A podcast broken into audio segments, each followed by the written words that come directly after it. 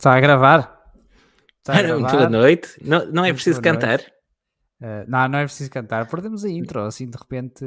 Pois, eu, estava, nossa... eu estava aqui a explicar às pessoas no chat o que se estava a passar, isto é. para quem está a ouvir em podcast, um, e estava a propor uma solução alternativa que era eu cantar. Que não, parece, felizmente encontrei. Parece-me que o podcast saía a ganhar mas uh, esta vozinha não é para usar em qualquer ocasião, por isso é, é vamos, é verdade, vamos é guardar é esta voz de Guarda. para bem guardada, a sete sim, chaves. Sim, sim. guarda para, guarda para sempre.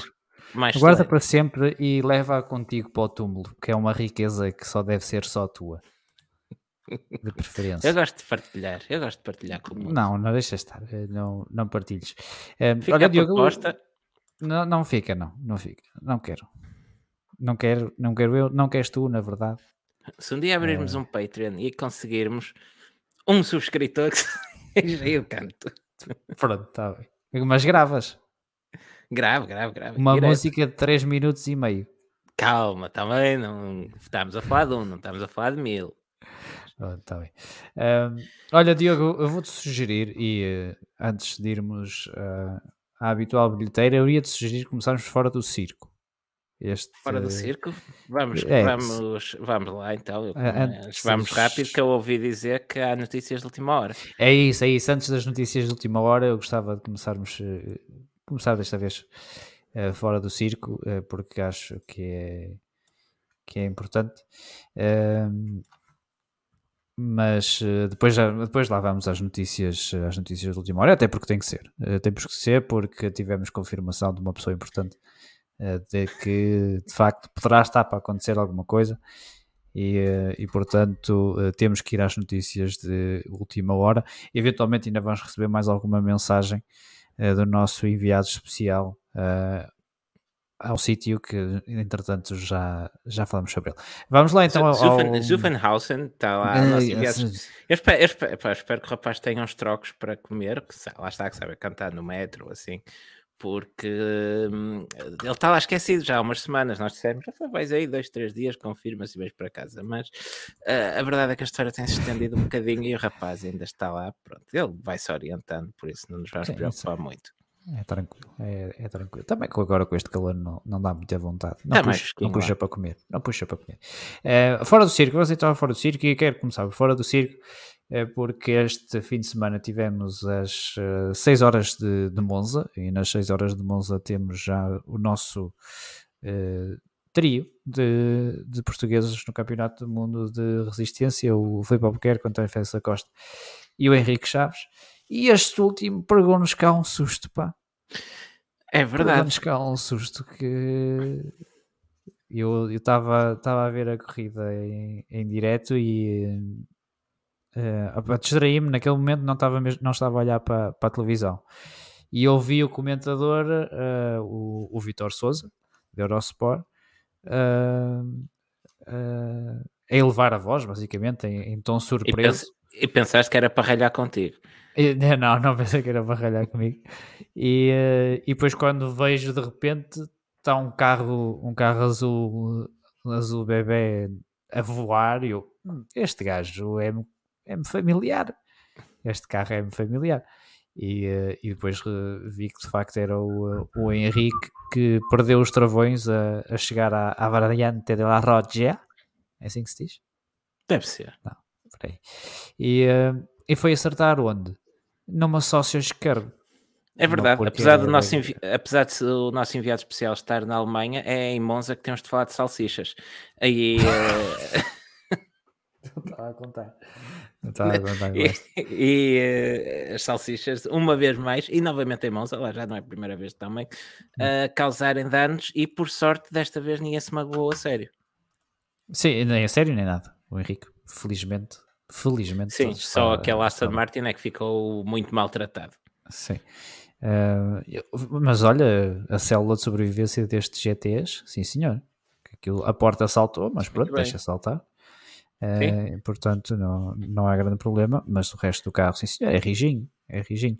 Uh, e, antes, e antes que digam que isto das salsichas uh, é uma é uma embirração nossa. Eu corri suficiente internet para ver que há mais ou menos unanimidade à volta desta questão. E quando falo de, de unanimidade, não falo só de um, pessoas uh, alcalhas como nós no, no Twitter ou no Reddit a comentar. Falo de pilotos, de comentadores, gente que percebe isto um bocadinho mais do que nós, e alguns deles já sofreram isso na pele. Talvez o caso mais, uh, mais famoso, ou pelo menos uma das que é mais vocalmente ativas nesta questão das, uh, dos curbs salsicha, é a Abby Eaton, que teve uma lesão grave, partiu as costas. É, até a pronunciação de nomes ingleses é de facto. É. Abby, Abby Eaton. Tá, ah, continua, continua. Assim, que a falar bem. Faz parte.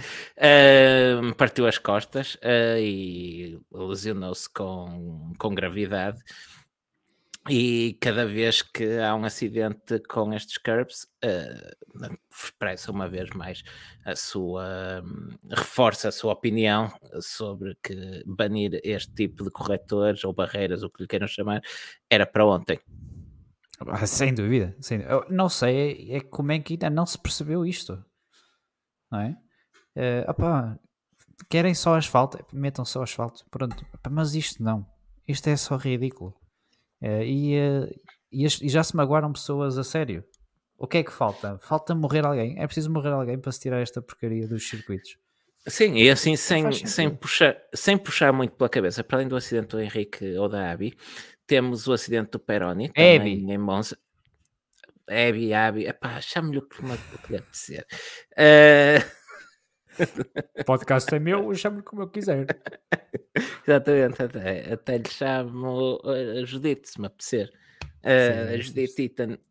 Um, dizia eu, para além desses, desses dois desses acidentes, temos o Peroni, temos a Sofia Flores que hum, voou, também serviu de rampa de lançamento. Olha, curiosamente, o, o, o Peroni partiu uma vértebra, não foi a perna.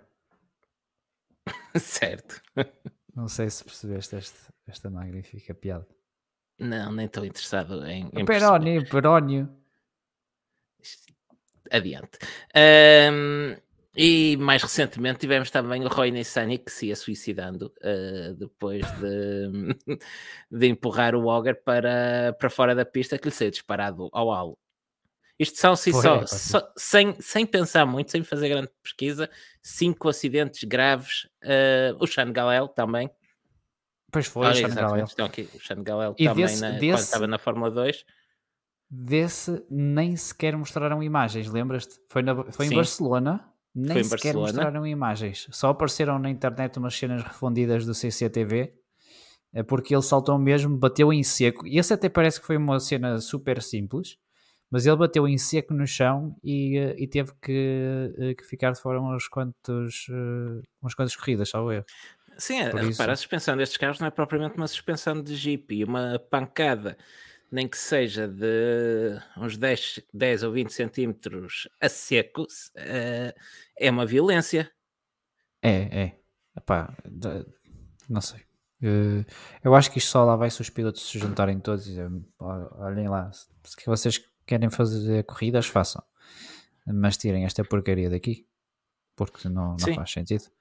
Olha, nós temos o o campe... os campeonatos americanos é, que a maior parte de, dos circuitos ainda é old school. E estou a falar dos circuitos tradicionais, nem sequer estou a falar dos citadinos.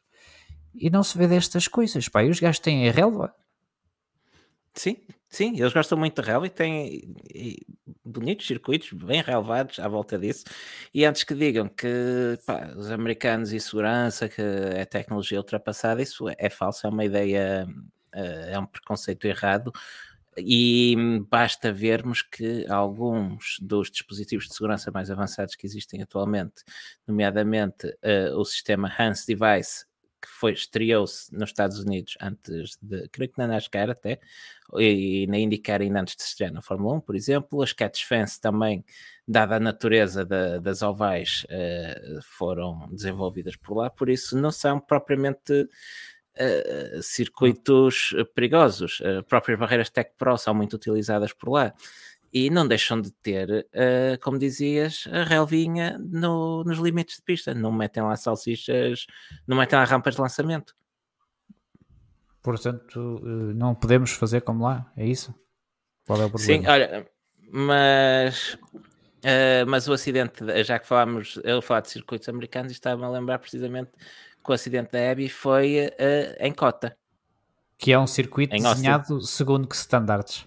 Segundo os standards da Fórmula 1. Pois, estás a ver? É nos circuitos em que são desenhados e pensados para especificamente para um circuito entrar na Fórmula 1 que estas porcarias acontecem. Não faz sentido absolutamente nenhum. Para mim não faz Sim. sentido absolutamente nenhum. Um, Olha, uh, como diz aqui o André Martins Marcelino, os Saucer Curbs devem ter sido assim que o Musk pôs o Tesla no espaço. Parece como rampa de lançamento é tem eficácia comprovada. Mas nós falamos aqui muito e nós gostamos de, de gravilha pela natureza penalizadora de quem excede limites de pista, e já vamos falar disso um bocadinho mais à frente.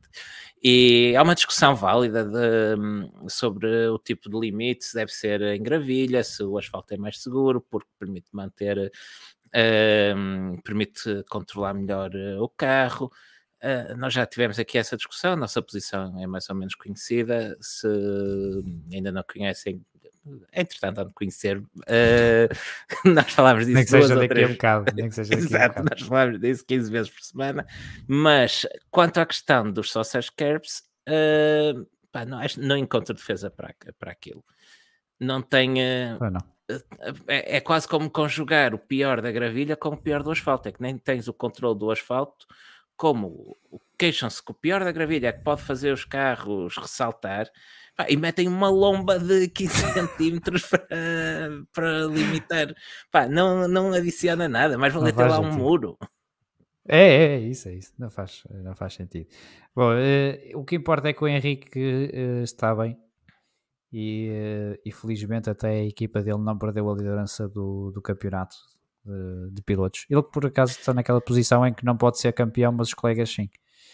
É, o, que é, o que é chato, mas pronto, já sabia até porque ele não fez a primeira prova. Um, mas pronto, o Henrique está bem, é o que importa. Diz, Diogo, diz, diz. Não, ia dizer, o carro do Henrique é que tem patrocínio da Four Horseman, não é? É, é o que diz Seman quando está a porta aberta.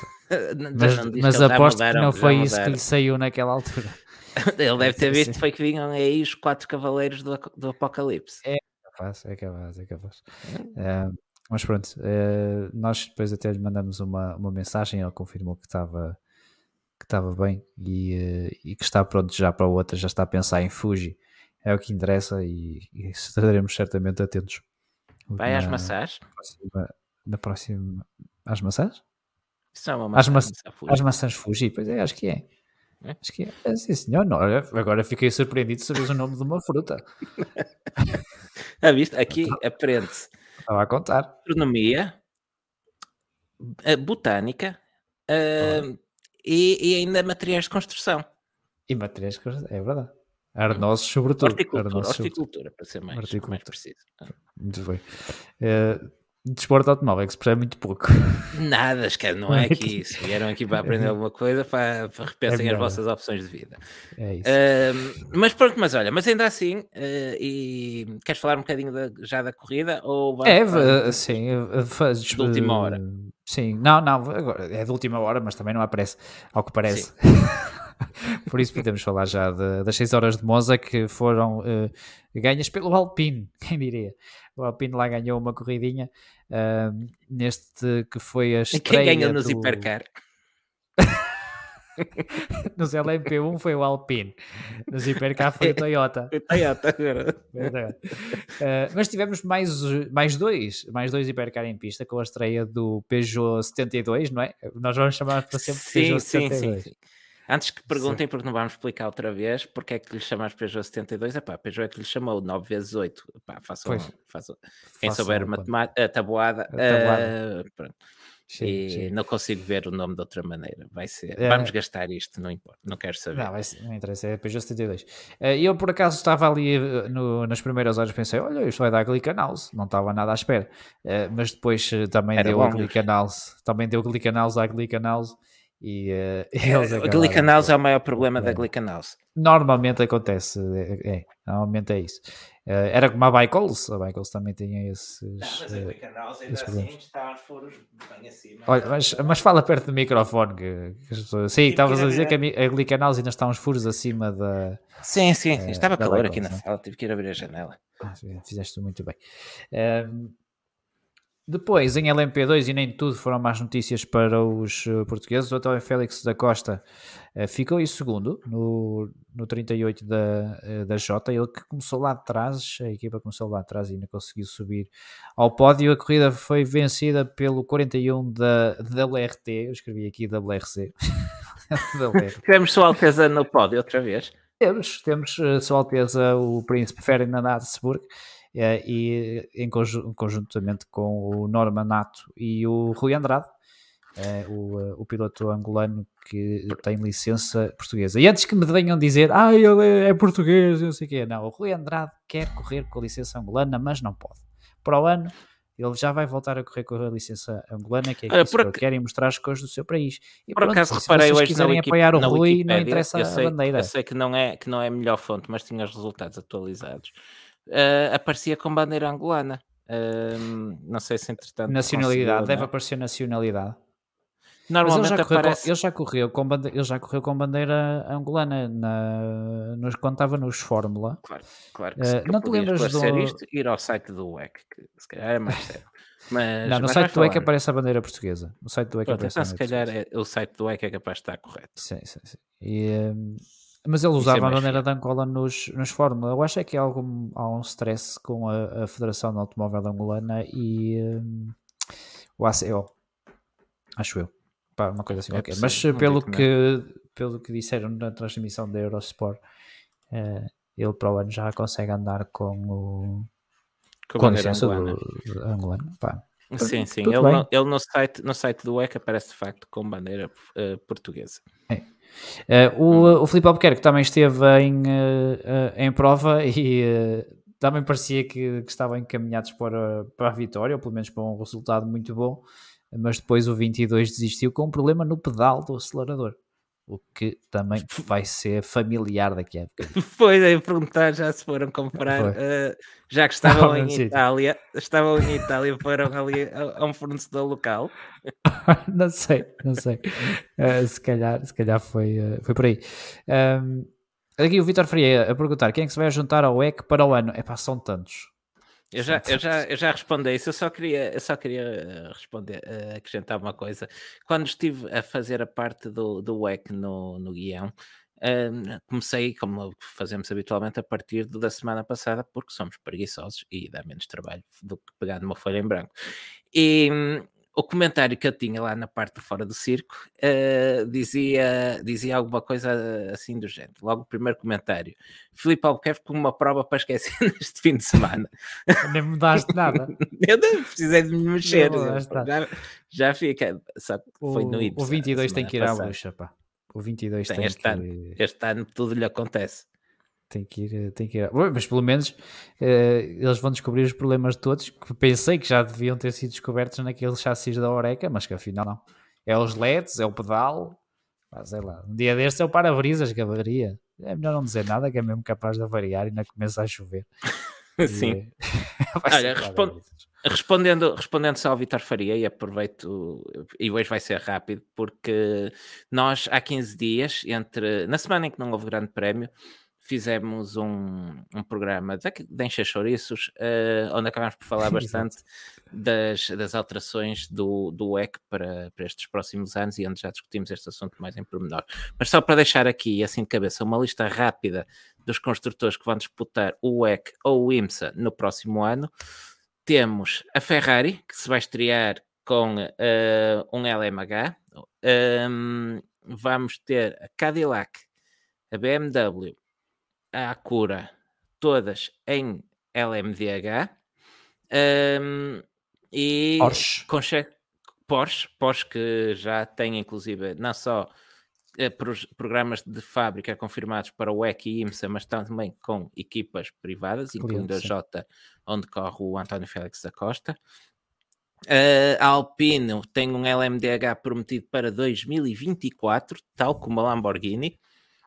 E, um, e creio que não me estou a esquecer de ninguém. Já vimos o Cadillac uh, em pista, uh, já foi apresentado. BMW só em 2024. Corrijo-me aqui o Rui Monteiro, é verdade, e acho que tem razão. Apesar de já terem mostrado o, o carro, o, o M, o M híbrido. Uh, e eu gosto do nome do, do Cadillac, que é o GTP Hypercar. Project GTP Hypercar. Quer dizer, né? o do Cadillac? Sim, vamos, vamos ter os nomes um... todos. Exato, vamos lhe dar um nome para o, para o IMS ou para o WEC.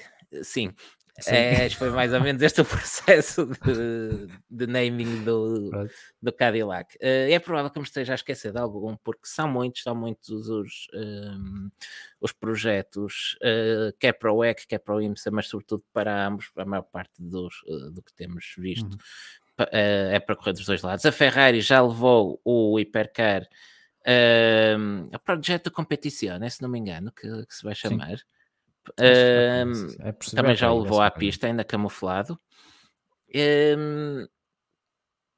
E, uh, e, acho que não me estou a, assim a esquecer de nenhum dos mais relevantes. Já temos acho... o Van Wall, que é como quem diz Bicols com um nome histórico, uh, que está pendente da homologação em LMH.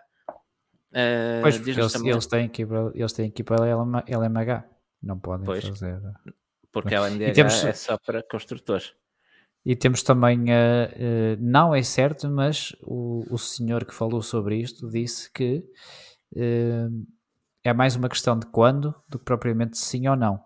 E é um CEO, é Zac Brown. Zac Brown, CEO. Sim. Disse, sim. Disse que e a propósito da McLaren. Está, está, a pensar, está a pensar.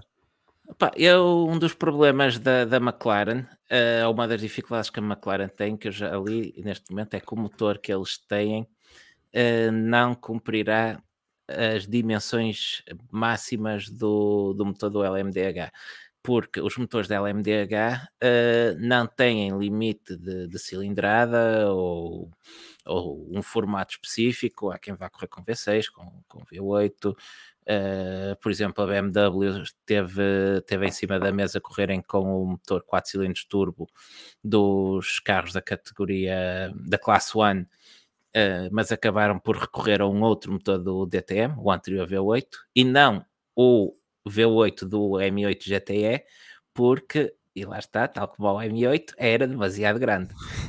Isto não se inventa. Uh, e o problema da McLaren será ter, arranjar um motor que caiba dentro dos regulamentos. Uh, não sei se poderão eventualmente uh, desenvolver um. De propósito, parece-me pouco provável. Uh, não sei se entretanto terão algum que eu desconheça, porque eu confundo os 30 modelos iguais da McLaren. mas esperemos que arranjem uma solução. Sim, sim, sim, são todos iguais. Bom, e com isto, vamos à bilheteira, porque lá está, temos notícias de última hora. Sim, sim, só para, para acabar, para fechar este capítulo do EC, para além destes todos, claro, vão continuar a Toyota, provavelmente com um ah, novo claro, sim, sim.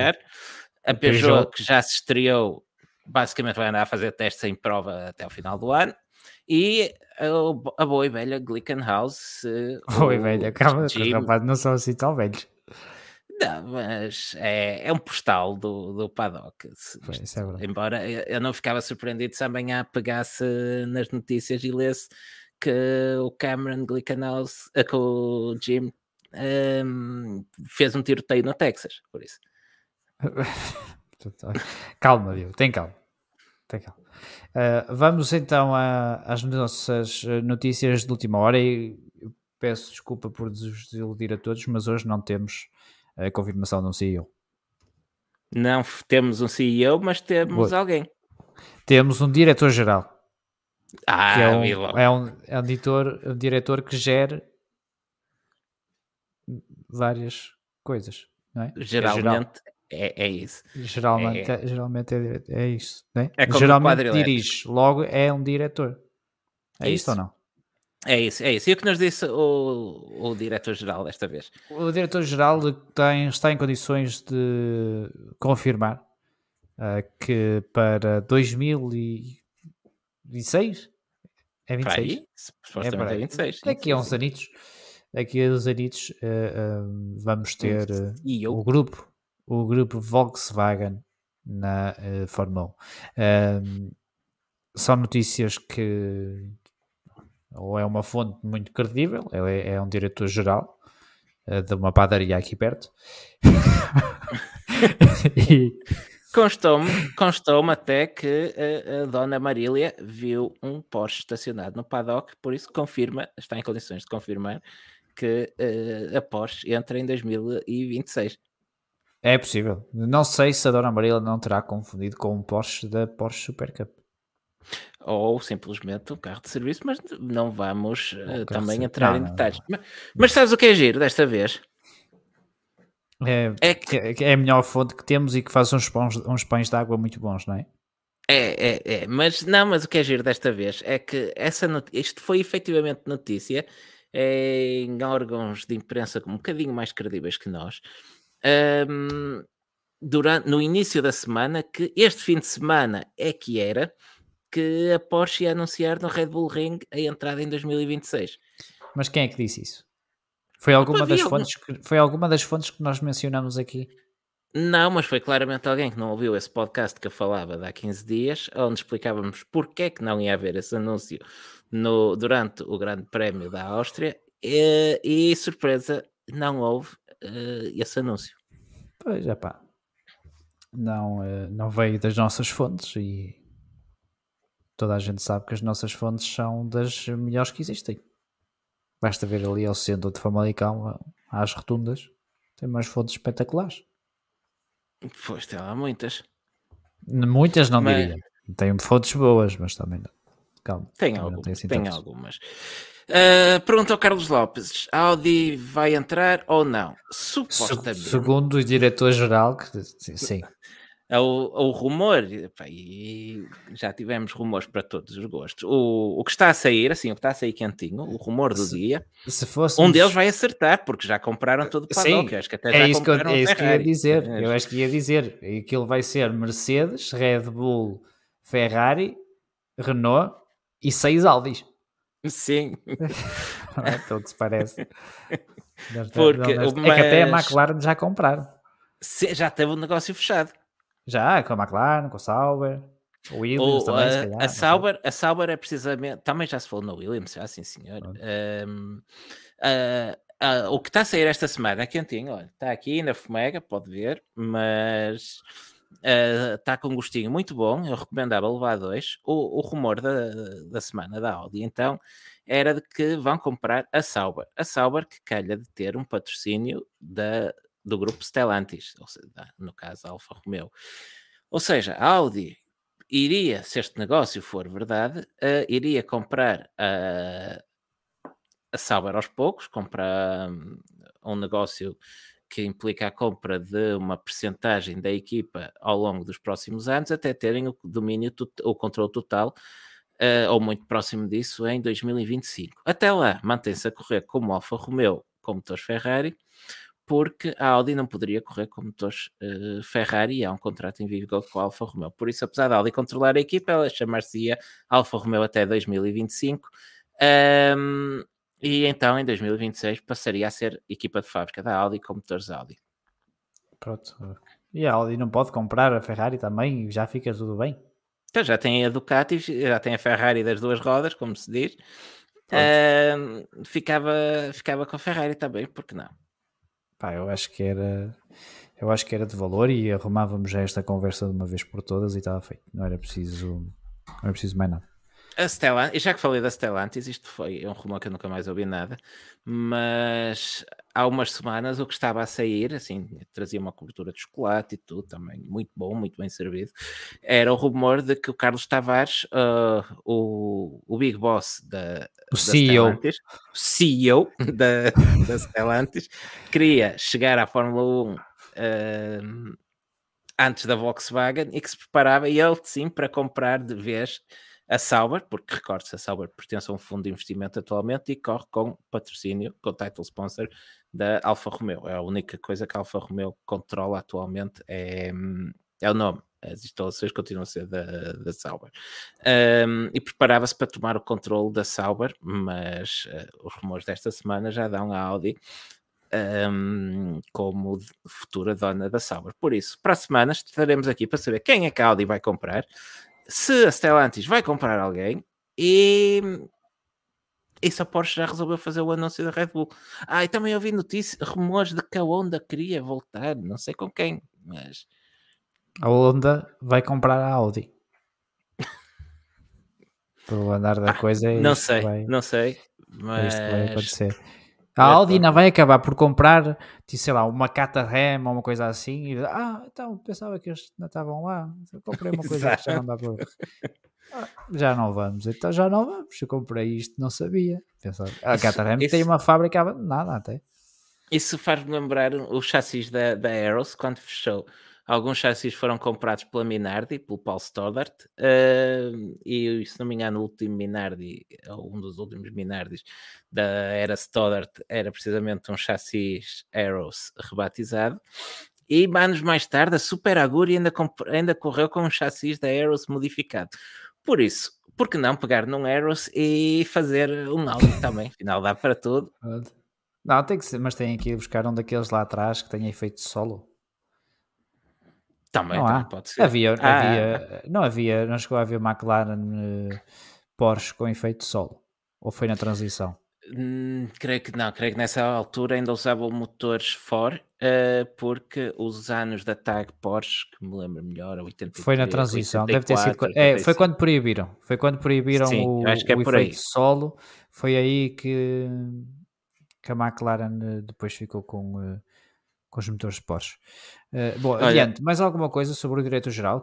Temos aí ou não? Sim, vou só, vou só pegar num comentário do SDM no chat que eu não ouvi nem li nada disto, mas a ser verdade, uh, gostei. Que diz o Warner mandou a boca que se a Honda queria voltar, podem comprar a Alpha Tauri. Ah, se calhar para eles até dava jeito, vendiam uma equipa. Olha, mas até nem era assim para a Fórmula 1 não era mal, tinhas mesmo uma Honda Pode ser é mau para a Honda, que só iam ganhar no dia que decidissem sair. É, Provavelmente, mas era ótimo para a AlphaTauri.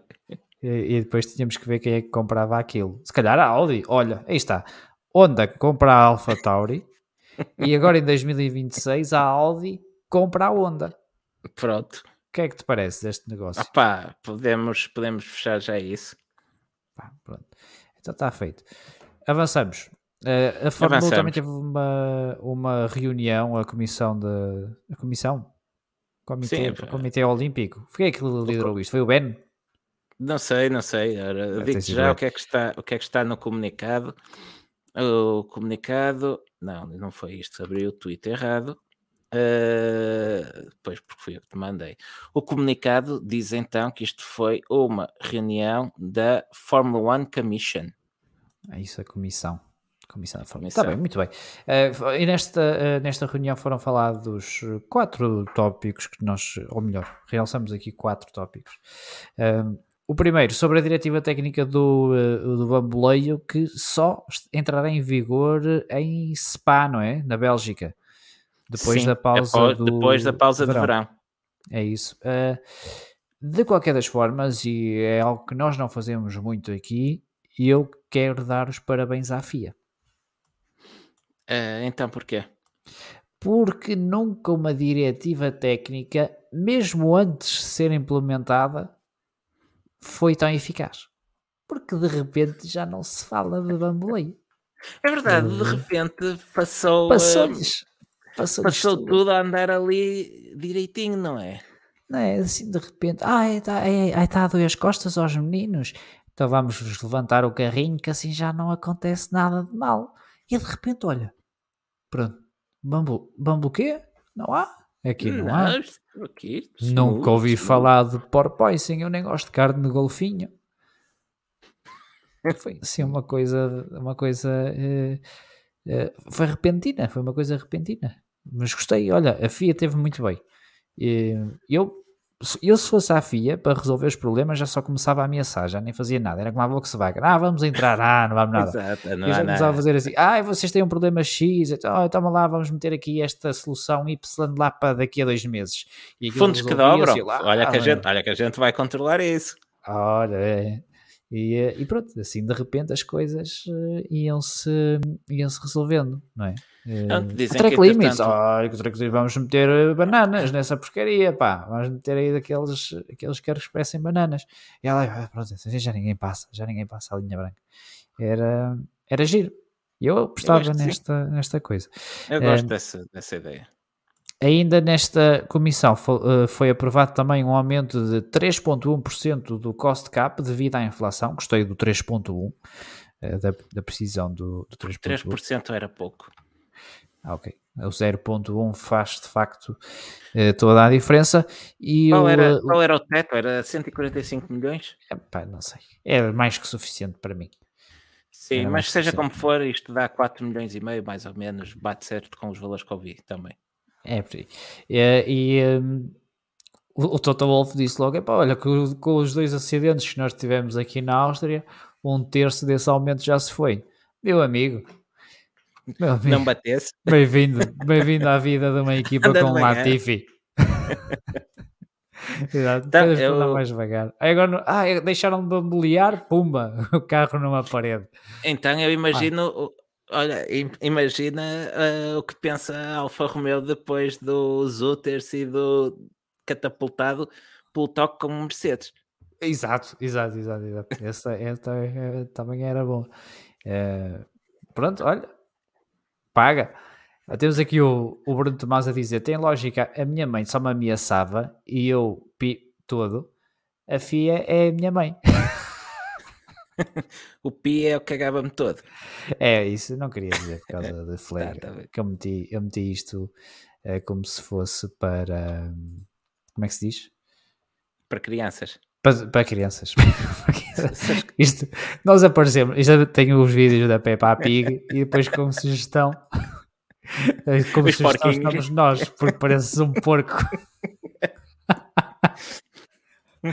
é mais ou menos. Eh, se é as crianças tivessem, tivessem ouvido uh, a minha avó quando, era viva, ela. Um, isto não, não levava pi. não, não. Se, é se as crianças se as crianças uh, ouvissem o que se diz uh, aqui pelo Norte durante toda a vida, nada levava pi.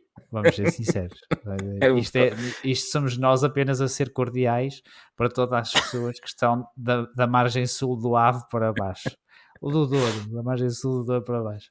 Porque de resto, eh, aqui, aqui de facto são apenas e só pontos de exclamação, nada mais. Vamos, vamos ser sinceros um, pronto, o que é que temos mais aqui na bilheteira? Estamos uh, a falar ah, de diretivas técnicas, não era? Na diretivas técnicas, já falamos do aumento do cost cap e temos aqui Mas... também uh, os testes que passam a ser possíveis uh, fora da Europa até 4 dias antes do primeiro grande prémio da temporada. Isto é basicamente que é como, que, é, é para testes ter no uh, testes no Bahrein, basicamente, é o que isto quer dizer. Uh, mas esta, esta formulação é exatamente o que está na, uh, no comunicado da FIA. A Comissão decidiu, por maioria, atualizar o regulamento para permitir to allow pre-season testing to take place outside of Europe. Seja, é exatamente isso que diz, que está aqui, four mas, days prior to the first event também. of the championship. Deve ser uma questão dos 4 dias, não? Deve ser uma questão por causa dos 4 dias, porque acho que tinha que ser o 15 ou o que é que era. Deve ser por causa disso, porque já o ano passado tivemos testes lá.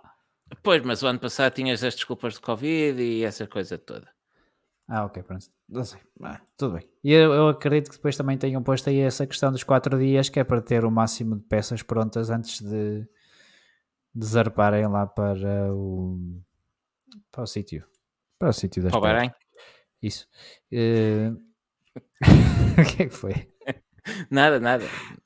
Não, não, não te lembras do Tino de Arranjo a dizer que. Uh, como é que ele dizia? Pedras no meu caminho, eu apanho-as todas e o dia constrói não sei o quê, não é? Um castelo. Dizia. Um castelo. Aqui é mais pedras no meu caminho, um dia eu apanho-as todas, um dia faço um apedrejamento. É basicamente. Olha, Uh, pergunta, pergunta o Pedro Granja Cortês, mas testes, testes, testes, ou shakedown ou lá o que é? Ora, sendo isto a 3 ou 4 dias do início do campeonato, teste, testes. testes a sério, testes é teste, mesmo. Teste, teste. É teste, teste, teste, teste. É teste. Não, teste, teste, é... testes são. Um, ainda, ainda a propósito deste comunicado da Comissão da Fórmula 1, tal como tínhamos falado no nosso episódio de Enchimento de Chouriço, não houve anúncio para o regulamento definitivo dos motores para 2026. Eles dizem lá também, está quase, quase, quase, quase, quase, quase, quase. Ali uh, diz mesmo assim, não é? Está quase, quase, quase, quase. Exatamente. Quase, was discussed by the Commission and it was confirmed that the package of regulations is close to finalization. Isto traduz-se para está quase, quase, quase, quase. Estás a aproveitar isto para treinar, para treinar o inglês, é isso? Sim, sabes que eu escrevo muito em inglês, mas não falo assim tanto como isso. Nota-se, nota-se. Como é que tu dizes, Abby? Tá, que eu já me esqueci. Está. Judite. Judite. Judite Ethan. Um, Pronto, está quase. É, quando, e quando isto estiver pronto, eh, depois confirma-se aquilo que as nossas várias fontes nos têm dito e que tem sido notícia de última hora recorrente todas as semanas. É, Nós para a semana temos... não prometemos nada, mantemos o nosso enviado em alerta máximo. Uh, e se houver novidades ou alguma notícia de última hora, nós cá, cá traremos também. Olha, eu acho que para a semana não para a semana não há. Este fim de semana não há grande prémio, para não? Não. Não. E eu propunha o seguinte. E, e, novamente estamos a combinar as coisas durante os diretos. Em direto, exato. Em direto. para a semana fazemos só podcast, podemos fazer direto e tudo. Só 5 minutos. Mudávamos a nossa intro para um alerta BA. Roubávamos aquele da, da CM, aquela cena da CMTV isto é o processo criativo do Bandeira Amarela em direto, atenção. Mudávamos aquela cena do alerta CM, até podia ser a voz do gajo a dizer alerta e depois cortávamos em cima e metíamos uma voz nossa a dizer BA. Estás a ver uma cena assim? E depois dizia notícias de última uma hora. Carta de um advogado. Não interessa. Notícia de última hora: o grupo Volkswagen vai entrar na Fórmula 1 confirmado por um CEO. A nossa intro a acabar, fechávamos isto. Eu não vou dar ao, ao, trabalho de montar o Staminé para gravar só isso. Ah, então pronto, então não se faz.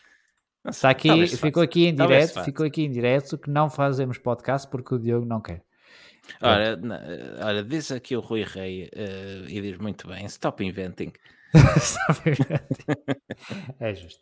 Um, grande Prémio da Austrália, vamos lá?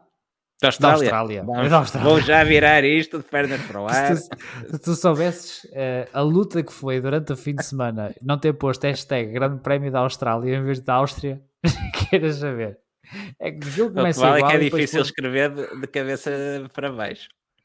Exato, porque é que aquilo entra em modo automático, entra a memória muscular e quase que escreves a Austrália. Depois é que te lembras a meio da palavra que não é bem assim. Um, Queres começar o Grande Prémio da Austrália, segundo aqui o, os teus eh, apontamentos, pela qualificação do, uh, do Sérgio Pérez, especificamente pelo Sérgio Pérez, não é? Sim, e não é por acaso que coloquei aí a qualificação do Sérgio Pérez, porque. Desculpa, não disse não. No kangaroos in Áustria. Ah, é como se... É como se, uh, é como se depois, mas, podíamos, mas podíamos estar a rir agora também da decisão da, qualific... da, penal... da penalização do Sérgio Pérez na, na qualificação, para a qualificação. Uh, porquê? Não pela penalização em si, uh, porque efetivamente excedeu limites de pista, isso se está bem ou mal a pagar as voltas todas pelos limites de pista é uma discussão que vamos ter mais à frente, mas a questão é que as voltas eram apagadas quando excedessem os limites de pista, ou seja, quando o carro estivesse todo para lá, com as quatro rodas para lá, da linha branca em todo o circuito. Era assim a norma para este fim de semana, estou correto? Estás corretíssimo. Pronto. E houve tempos apagados ao longo da, dos treinos livres e da qualificação, e na Q2 o Sérgio Pérez teve a primeira volta apagada por exceder limites de pista e na segunda volta passou à, Q, à Q3 na última tentativa, mas no intervalo entre a Q2 e a Q3 surge a informação de que o incidente vai ser investigado após a sessão. A primeira uhum. coisa que eu pergunto é: porquê? eu acho que foi daquelas, foi tão claro, foi quase como cortar uma sim, chicane. Ainda, sim, ainda por cima não é, não é milimétrico sequer, é, é bastante claro. É, volta anulada, ficava com o tempo que tinha que lhe daria o 13 lugar e passava o Pierre Gasly à Q3. Parece simples. É pá, a mim parece-me simplíssimo. Pronto. Uh, o que é que sucede? Foi, uh, foi investigado, ao contrário de todas as outras voltas anuladas, foi investigado após a qualificação. Uh, o Sérgio Pérez pôde alinhar na Q3 e no final da Q3 teve a volta, uh, já no final do dia, teve a volta anulada e deram-lhe o tempo que ele tinha antes disso, ou seja, ficou com o 13 lugar. Entretanto, o Gasly pode disputar a Q3? não. Não. Não. Não. Era mandá-lo de manhã. Não, Domingo é de manhã, como é que é pá? Domingo não, sábado de manhã. Não. No sábado, que havia corrida no sábado. Havia, havia, é como diz aqui o João Bugalho, o Gasly é que se esqueceu de meter faróis no carro. É um bocadinho por aí. Mas isto é, é, o, é o cúmulo da incompetência de, destas decisões de, na Fórmula 1. É... Sim, epá, mas, mas porque é automático, foi visto, anula a volta, não retrocede para o lugar. Fizeram isso a qualificação toda. Porque e, e sabes, o que é que fizeram, sabes o que é que fizeram uh, pior ainda?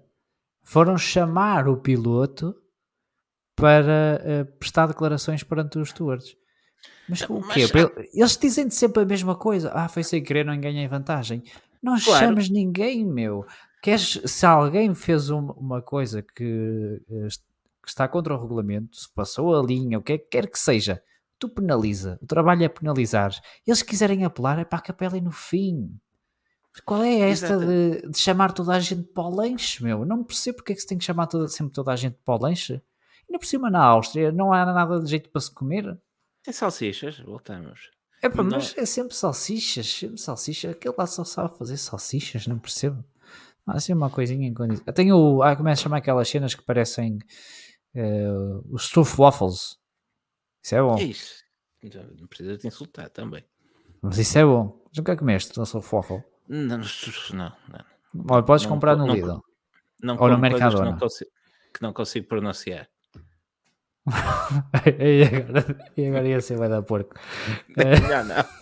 Uh, voltando, voltando à penalização do, do uh, Sérgio Pérez, não, não se percebe, não se percebe o porquê da volta não ter sido anulada. Uh, o Isso, regulamento é claro. Está aqui, está aqui só o Eduardo Duarte a dizer que é holandês, o Stroffwaffle. Eles são muito parecidos, pá. Peço desculpa. Havia muitos é. lá este fim de semana também. Pois, é, eles foram os homens. Estavas a dizer, desculpa. Eu não estava a dizer que, para fechar este assunto, que não se percebe, porque eh, é, um, é uma decisão que não se presta a grandes, a grandes desculpas. Se passou para lá da linha branca, a volta é, é anulada. Uh, e estando comprovado que passou da linha branca, pá, não há, acho que não há nada a ouvir do piloto ali, é tomada a decisão. É feito, foi feito automaticamente para todos os outros, porque é que ele não foi? Não faço a mínima ideia. Não, eu, eu, gostava de poder responder, mas não consigo. A mim, eu só consigo pensar numa coisa: incompetência. Tem, tem que ser incompetência. Não vejo outra forma de, de, de classificar isto. E, e, e, depois é, parece que é sempre que, que chegamos à, à Áustria. Não sei o que é que lhes dá na, naquela zona. Não sei se aquilo é, o ar é mais rarefeito. É o ar da montanha. É o ar da montanha. Não, não percebo. Uh, é, fica, parece que para o, o, cérebro, uma coisa assim do género, e a, a fórmula penalty normalmente aparece por estas zonas. Em 2020 é foi, uma, foi uma é chatice. Foi, em 2020 foi uma chatice que a temporada começou lá. Foi, duas vezes. E foi lá duas vezes. Duas vezes. Sim, sim, sim. Ainda por cima, aquilo é. Mas, uh, pá, é incompetência. Não, não sei. Estava aqui o, o Pedro Queixa pus a dizer: ainda bem que já não há a regra de que é dois dos pneus. Pois é, senão, como é que, senão ainda complicava isto bem. É? Porque o Gasly então ia ter que sair de décimo com pneus usados, mas nem sequer teve a possibilidade de se qualificar na Q3. Não, não, era ridículo porque ele não tinha ido à Q3, não, não poderia ser, mas nem vale a pena perder não, mais tempo. Não sei, nem sei. Se já, o que foi já foi ridículo. Se, se a regra ainda existisse, então esquece lá isso. Então ia ser mesmo um, um fartote.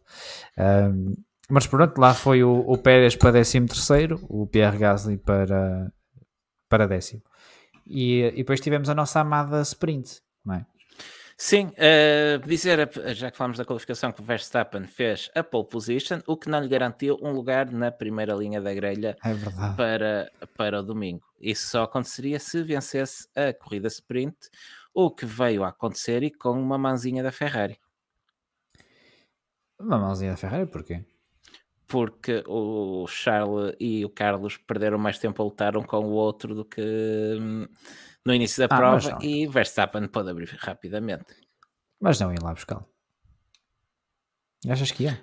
Não, também acho que não, mas uh, não ajudou em nada a causa deles a perderem tempo no início a trocarem de lugar um com o outro. Uh, opa, não, não ajudou, mas acho que uh, e aqui acho que até poderá ter sido aquilo que sentenciou o resto do fim de semana. A Red Bull terá apostado talvez no, num setup que ficasse ali entre as duas coisas, entre a sprint e a corrida, e, e tinham ritmo para, para a sprint. Depois tiveram foi mais problemas na, na corrida, mas não acho que não dava. Não acho que não. Pelo menos não, não me pareceu que não pareceu que fosse dar. Portanto, não sei. Mas não, eu acredito que não. Acredito que não. Tá, é, as é. condicionantes também de os carros iam só com o terço de depósito e depois até vimos que o, o Red Bull do Max no final da, da corrida, da corrida a sério, de médios até andava bastante bem e foi o pneu que ele tinha, então acho que a Red Bull tá, tinha preferência para esse pneu e foi por isso que ganhou, porque tinha, simplesmente tinha mais ritmo naquele pneu. Depois entraveram os, os a Red Bull, Ganhou a sprint. Ah, estás a falar da sprint ainda, ok. Falar da corrida, fiquei, e, fiquei assim baralhado por momentos. E depois no dia seguinte entrou duro na equação e a, eh, a balança começa a pender para, para a Ferrari. Para a Ferrari. Olha, antes, antecipando, antecipando-me já um bocadinho aqui, metendo uma colherada da corrida, uh, achei interessante que o duro pareceu ter sempre um ritmo muito semelhante ao médio. Achaste isso interessante? Achei interessante, achei que uh, já sei onde é que tu queres chegar, mas uh, não esperava, não esperava e acho que a Red Bull também não. Será que hum, tinha de facto um, um ritmo semelhante ao médio ou era preciso gerir muito mais o médio do que era preciso gerir o duro? Possivelmente. Ah, não estavas à espera deste comentário inteligente. Não, não, não, não, não. estava à espera de comentário inteligente, não. Estava à espera. Ponto final. A rasgar na, na Pirelli. assim. Uh, isso, hoje estou bem disposto. Hoje estou bem ah. disposto. Uh, não sei porquê. Porque só por si devia ser notícia da última hora. Confirmado por um CEO. Confirmado por um CEO. Confirmado por um CEO. Não digas isso que as pessoas acreditam que eu sou um gajo mal disposto. Nada, nada. Uma cheia de moça, um feitinho fácil. Uh, uh, vou deixar isto no ar e vamos, vamos avançar um bocadinho mais aqui na sprint para dizer, para dizer o quê? Que não há muito mais para dizer da sprint. Houve dois ou três pontos de interesse, uh, a meu ver. Um deles, logo à partida, Alonso fica parado na grelha, uma situação algo caricata até no início quando vemos o carro de Fernando Alonso ainda com os cobertores nos pneus, uh, a, quando o semáforo se preparava para, para apagar. Foi um fim de semana uh, chato para os pilotos espanhóis que aparentemente se esqueceram de pisca-polos. E o, o Fernando Alonso teve um problema no sistema elétrico e, e, por isso é que o abandonaram basicamente. Epá, nem lhe vamos tirar as mantas que já sabemos que isto não arranca. Exato, não arranca, não, fica aqui com as mantas para ninguém ter dúvidas. ah, mas a, a primeira imagem, para quem, para quem não sabe, eh, não sabia ainda o problema que, que ele tinha, uh, é, pá, então esquecem-se do homem com, com as mantas nos pneus. Exato. Não era, não era a primeira vez, eu lembro que isso uma vez aconteceu. Ah, mas devem-se contar pelos dedos de uma mão uh, sim, sim, as vezes sim, que isso aconteceu. Isso já foi, acho que já foi aqui aos. Os gajos esqueceram-se macaco e tudo. segue. E um mecânico, então onde é que vai toda a gente? Pá, mal, segue. Um, depois tivemos o, o, típico, aquilo que normalmente acontece na, na sprint, que é um carro que está mal posicionado, desta vez foi o Checo Pérez, a recuperar para a posição em que normalmente sai para o, para o Grande Prémio. E pronto, Sim, é, a história das sprints é mais ou menos isto. Sim, Checo recuperou até quinto lugar, atrás dos dois Ferrari, do Red Bull do Max e ainda um dos Mercedes, creio que o Russell. Um, E, e, é isso, tivemos uma luta entretidinha, sim, exatamente, foi o Russell, porque o Hamilton andava lá atrás a lutar com os dois As. Sim, tinha e, e, e, o Magnussen que podia ter dado mais ajudinha ao Mick, mas disse-lhe que hoje não, hoje não estou não para há, isto. Não há DRS para ninguém e vou embora. O Mick não estava nada que, feliz. Exato, e acho que o, o Mick queria passar o, o Magnussen, mas não o queria atacar e terá pedido depois estava em a box, uma coisa assim, e a box disse que não. Uh, depois o Mick começou a ser atacado pelo Hamilton e pronto, e a partir daí e nem deixaram passar, nem lhe deram DRS. Nem lhe deram DRS, fica daí para trás. Estava chateado, o gajo estava chateado. Gostei de ver o Mico chateado. chateado. Gostei, gostei, gostei. Não sei se é porque me relaciono com pessoas que estão chateadas e se nutro uma certa simpatia, mas gostei de ver o Mico chateado. A única, coisa, a, única coisa que é, a única coisa que é pena é que o Mico estava chateado com a própria box, por isso nunca o íamos ver a correr em direção pois. à box uh, em questão. Da Mercedes. Uh, furioso e, para dar dois Olha que Olha, isto não era inédito. Um Schumacher Olha, a correr um, para ir um mandar uma castada num, num motor Ferrari a, a, mandar castada ao Mercedes. É, já... Olha que Deja agora, gostava de, agora gostava de ver. Aguardemos por Spa. Exato, vamos ver o que acontece. Quem é que será o David Coulter quem, nesta equação? Quem é que tem o queixo mais largo ali? Uh, o queixo mais largo, agora deixa pensar. Olha que é difícil. O Norris, o Norris. Talvez, é inglês, é britânico, já ia chamar é inglês é ao, ao Coulter, é britânico. É britânico, se calhar o Norris. Leva, habilita-se a é, uma clara, é uma clara de Mercedes, queres melhor? É uma clara Mercedes, é uma clara Mercedes. Se levita, eu se fosse, eu se fosse ao Norris, evitava o Schumacher em Spa, mas estou só Pronto, se estiver a chover, sobretudo. Se estiver a chover, sobretudo. sobretudo. Mas eles ainda, nas boxes é mais difícil evitarem-se. Uh, adiante. Um, uh, mais, assim, é, uma vamos, nota... Diz, diz. Uma nota para, para o Alexander Albon, que teve uma sprint para esquecer, leva 5 segundos por empurrar Norris para fora da pista e que ainda tem um toque com o Sebastian Vettel. Mas que não foi penalizado. Não, não, não, Já não é, já não é a primeira vez que o Albon tem toques uh, na Áustria. Mas, não, mas normalmente é ele a levá-los. Sim, desta vez. Desta vez é, em prática, o campeão. Foi, foi ao contrário. Mas vamos pegar por aí por estas penalizações, que é para tirar já isto do, isto do, do caminho. Do caminho. Uh, afinal, o que é que se penaliza? Não percebi, porque o Albon uh, empurrou, ai, uh, empurrou para o Norris para fora de pista. Não pode, não pode não pode apertar um piloto para fora de pista. E nem sequer foi de uma forma muito ostensiva, que eles, continuaram sempre bastante longe. Só que o Norris, como galgou é, o, uh, o corretor, pronto, olha, foi penalizado. E eu, pronto, tudo bem. Uh, depois. Uh, sabes sabes que, que isso, tinha bananas ali? Tinha, Ou tinha. Salsichas? Então, Tinha banana, era é, banana, era banana. É uma manobra extremamente perigosa porque o atira para cima de um objeto que pode causar pois, lesões sérias. Isso é verdade, isso é verdade. Uh, não, não percebi aqueles 5 segundos e depois quando vi o, o toque com o Fettel pensei, hum, olha, mais vais levar para meio ano, vais levar para meio ano de penalização por isso. E, uh, e não, teve, não teve penalização nenhuma. Bem, eu nada contra, eu acho que aquilo é um incidente de corrida. Uh, eu acho que é um incidente de corrida. O Fettel deu espaço ao Alban, é pá, deu. Uh, mas o Alban tenta agarrar-se ao Apex, não consegue e acabam por tocar-se. São coisas que acontecem. São coisas que acontecem. Uh, agora, de Norris ser penalizado, não percebi. Depois tens o, isto já na corrida.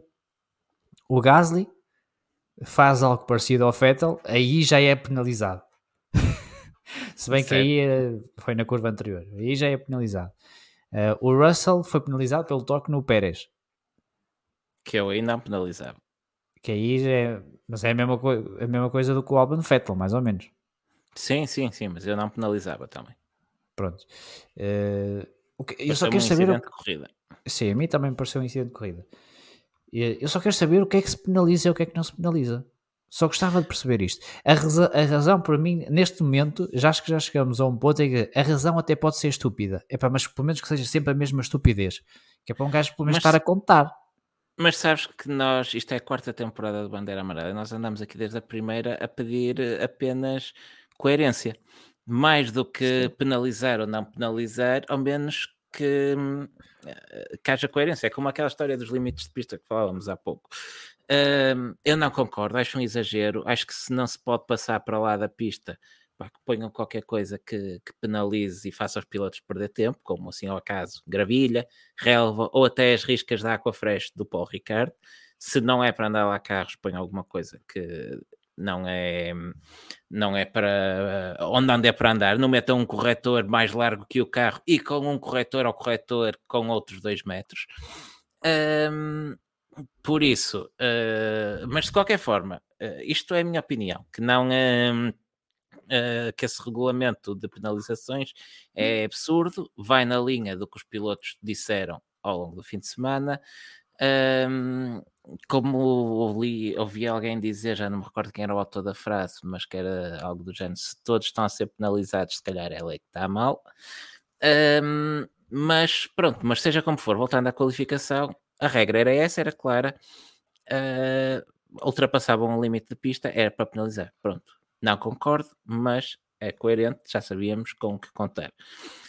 O, estas questões, eu sei que é mais uh, subjetivo, mas se calhar, já que há tantos regulamentos, a Fórmula 1 gosta de ter regulamentos para tudo e mais alguma coisa, e às vezes até regulamentos que se contradizem, se calhar isto era uma parte onde valia a pena ter um regulamento específico com meia dúzia de linhas e claro que não deixasse margem a grandes. Uh, a grandes duplas interpretações, mas sobretudo que não haja duplas interpretações na mesma corrida.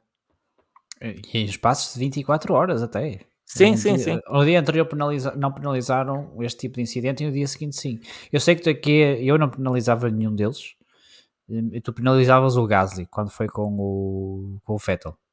Sim, pareceu-me um bocado ostensivo, uh, mas okay. aceitava que não se penalizasse também. Da mesma forma que, por exemplo, quando foi o Max Verstappen, e nós falamos aqui, uh, o, uh, quando o Max Verstappen empurra o Mick para fora, e pá, essas são daquelas que eu deixo passar. aquela que me fez mais confusão do Max Verstappen com o, o Mick foi quando ele basicamente se atira para cima dele para dentro da curva na última curva de, do, do, Grande Prémio e uh, se que não tirou o pé porque criou os pontos, pá, ficavam ali os dois. Mas lá está, aí já é depois uma questão do Mick, agora que tem pontos já pode ficar lá com o carro, já não interessa. Exato, da próxima é. se calhar ele já não arrisca, já não arrisca não, tanto. Sim. Uh, agora aqui na, na Áustria, opa, eu, eu vejo sempre as coisas de que tu estás, vais ultrapassar por fora, tens que para já perceber que vais uh, ter um risco maior. É normal. Estás na, uh, numa zona em que o carro que tu estás a ultrapassar já tem tendência a cair. Uh, o Gasly terá sido um bocadinho mais agressivo que os outros. Opa, ok, tudo bem, aceito. Uh, não sei, no entanto, se não terá dado pelo menos o espaço, o espaço suficiente. Eu acho que se pode considerar que, que sim, e é por isso que eu não que eu não penalizaria. O Russell com o Pérez igual, uh, pá, e podem dizer, ah, o Russell tinha muito espaço para a direita, podia se encostar mais ao Apex. Pois podia sim, senhor, mas precisa de se encostar mais ao Apex? Não. Ele faz o que ele quiser, desde que esteja dentro da lei. Aparentemente não estava, não é? Porque foi penalizado. Mas desde que ele não tem que estar junto ao Apex, não tem que facilitar a ultrapassagem a ninguém. Portanto, eu acho que aí, aí não, não concordo com essa, com essa penalização. Uh, e qual é que era a outra? É que são, já são tantas que eu, que eu nem sei. Uh, a do Norris e do, do Alban. Aquilo não é empurrar ninguém para fora de pista. Tenho, tenho um bocadinho de noção porque aquilo não é empurrar ninguém para fora de pista. é a mesma coisa que aconteceu no, na primeira curva. É, para mim é muito mais grave os pilotos que saem de pista de propósito para ganhar velocidade e ultrapassar lá à frente. Isso sim devia ser penalizado uh, e isso deixam andar. Agora, isto do que o Albon fez ao Norris não é, não é nada, nenhuma manobra perigosa, não é nada. O rapaz tem um Williams, tem que conduzir o Williams como pode, porque pode desaparecer. Alargou a trajetória, olha, para azar. O Norris foi ali por fora, se calhar não devia ter ido, para a próxima não vai. Ou se tivesse lá a gravilha também não tinha ido, tinha metido o pé no travão e não tinha galgado aquilo. Mas como os circuitos têm asfalto e convidam os pilotos a ceder-se, depois acontecem estas coisas. E é, para mim é só. É só estúpido. Eu já, eu já só pedi uma coisa tão simples como uh, tem corretor, sim senhor, e acaba ali, acaba ali no corretor. Sim, sim, pode ser. Isso, a questão dos limites de pista, que estás a dizer, não é? Sim, sim, Pai, sim. Olha, temos aqui, sim. Uh, desculpa, temos aqui muita gente a perguntar-nos no chat a nossa opinião uh, da, da manobra do Tsunoda com, com o Alonso. Não sei se chegaste a, a ver. Uh, ah, acaso, que ele diz que, que ele diz assim: não, não, não, não, não, não foi? É essa que, que, o Alonso lhe diz: não. Vai, em, em, que vai fechando a porta, o Alonso acaba por ultrapassar ainda com uma roda pela, pela relva. Sim, sim, sim, sim, sim. É essa, estamos a falar da mesma. E o que é, é que parece? O Tsunoda aí merecia uma penalização por fechar a porta ao Alonso ou o Alonso é que se meteu não havia espaço? Epá, é difícil, mas eh, eu vou ter que utilizar as palavras do Alonso nesta. Então. All the time you have to leave the space. É All é the time. All the time. Uh, opá, mas, eu acho que o, o Tsunoda não, foi, não fez, tentou ali apertar o Alonso uh, ao máximo que podia e, uh, opa, e apertou demasiado, não devia, ter, não devia ter apertado tanto. Ainda assim, eu dou os parabéns ao Nando pela manobra, porque é, é de, é de coronas uh, passar por ali com uma roda pela relva. E não lhe dá um ralhete. E não lhe dá um ralhete, e não lhe dá, e não lhe dá um ralhete. Que o Norris também deu um ralhete, não reparaste? Não, por acaso não vi essa. Mas o Norris deu um ralhete ao próprio carro.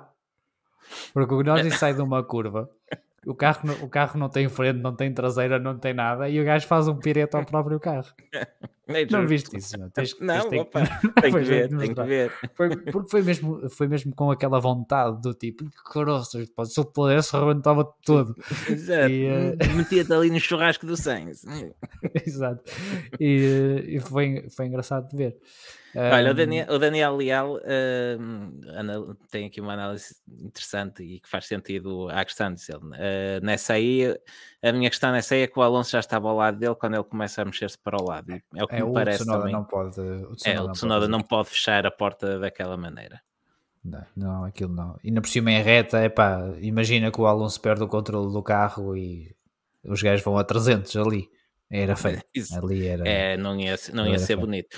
Olha, eu estava aqui à procura de um, de um comentário que. Da comentário que falava há pouco, onde dizia uh, precisamente a propósito de, do absurdo que estava a ser a situação com os limites de pista, e por acaso tropecei num tweet do Alex Brundle, não relacionado com isto, mas relacionado com o que falávamos no início, onde ele faz aqui um retweet ao acidente do, do Henrique e, e escreve o seguinte: Imaginem um mundo onde, quando todos, e todos em letras uh, grandes, para não haver dúvidas, todos uh, aqueles que pilotam carros uh, semana sim, semana não, Uh, comentam que um item na, da pista deve ser removido e os organizadores e os circuitos ouviam por 30 segundos e faziam algo acerca disso.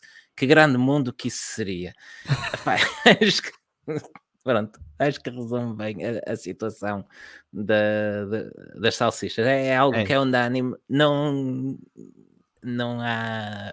É, é são de, muitos os exemplos de, de situações perigosas causadas pelos, uh, pelas salsichas uh, e não falo, e não falo de colesterol. Depende da Salsi cor.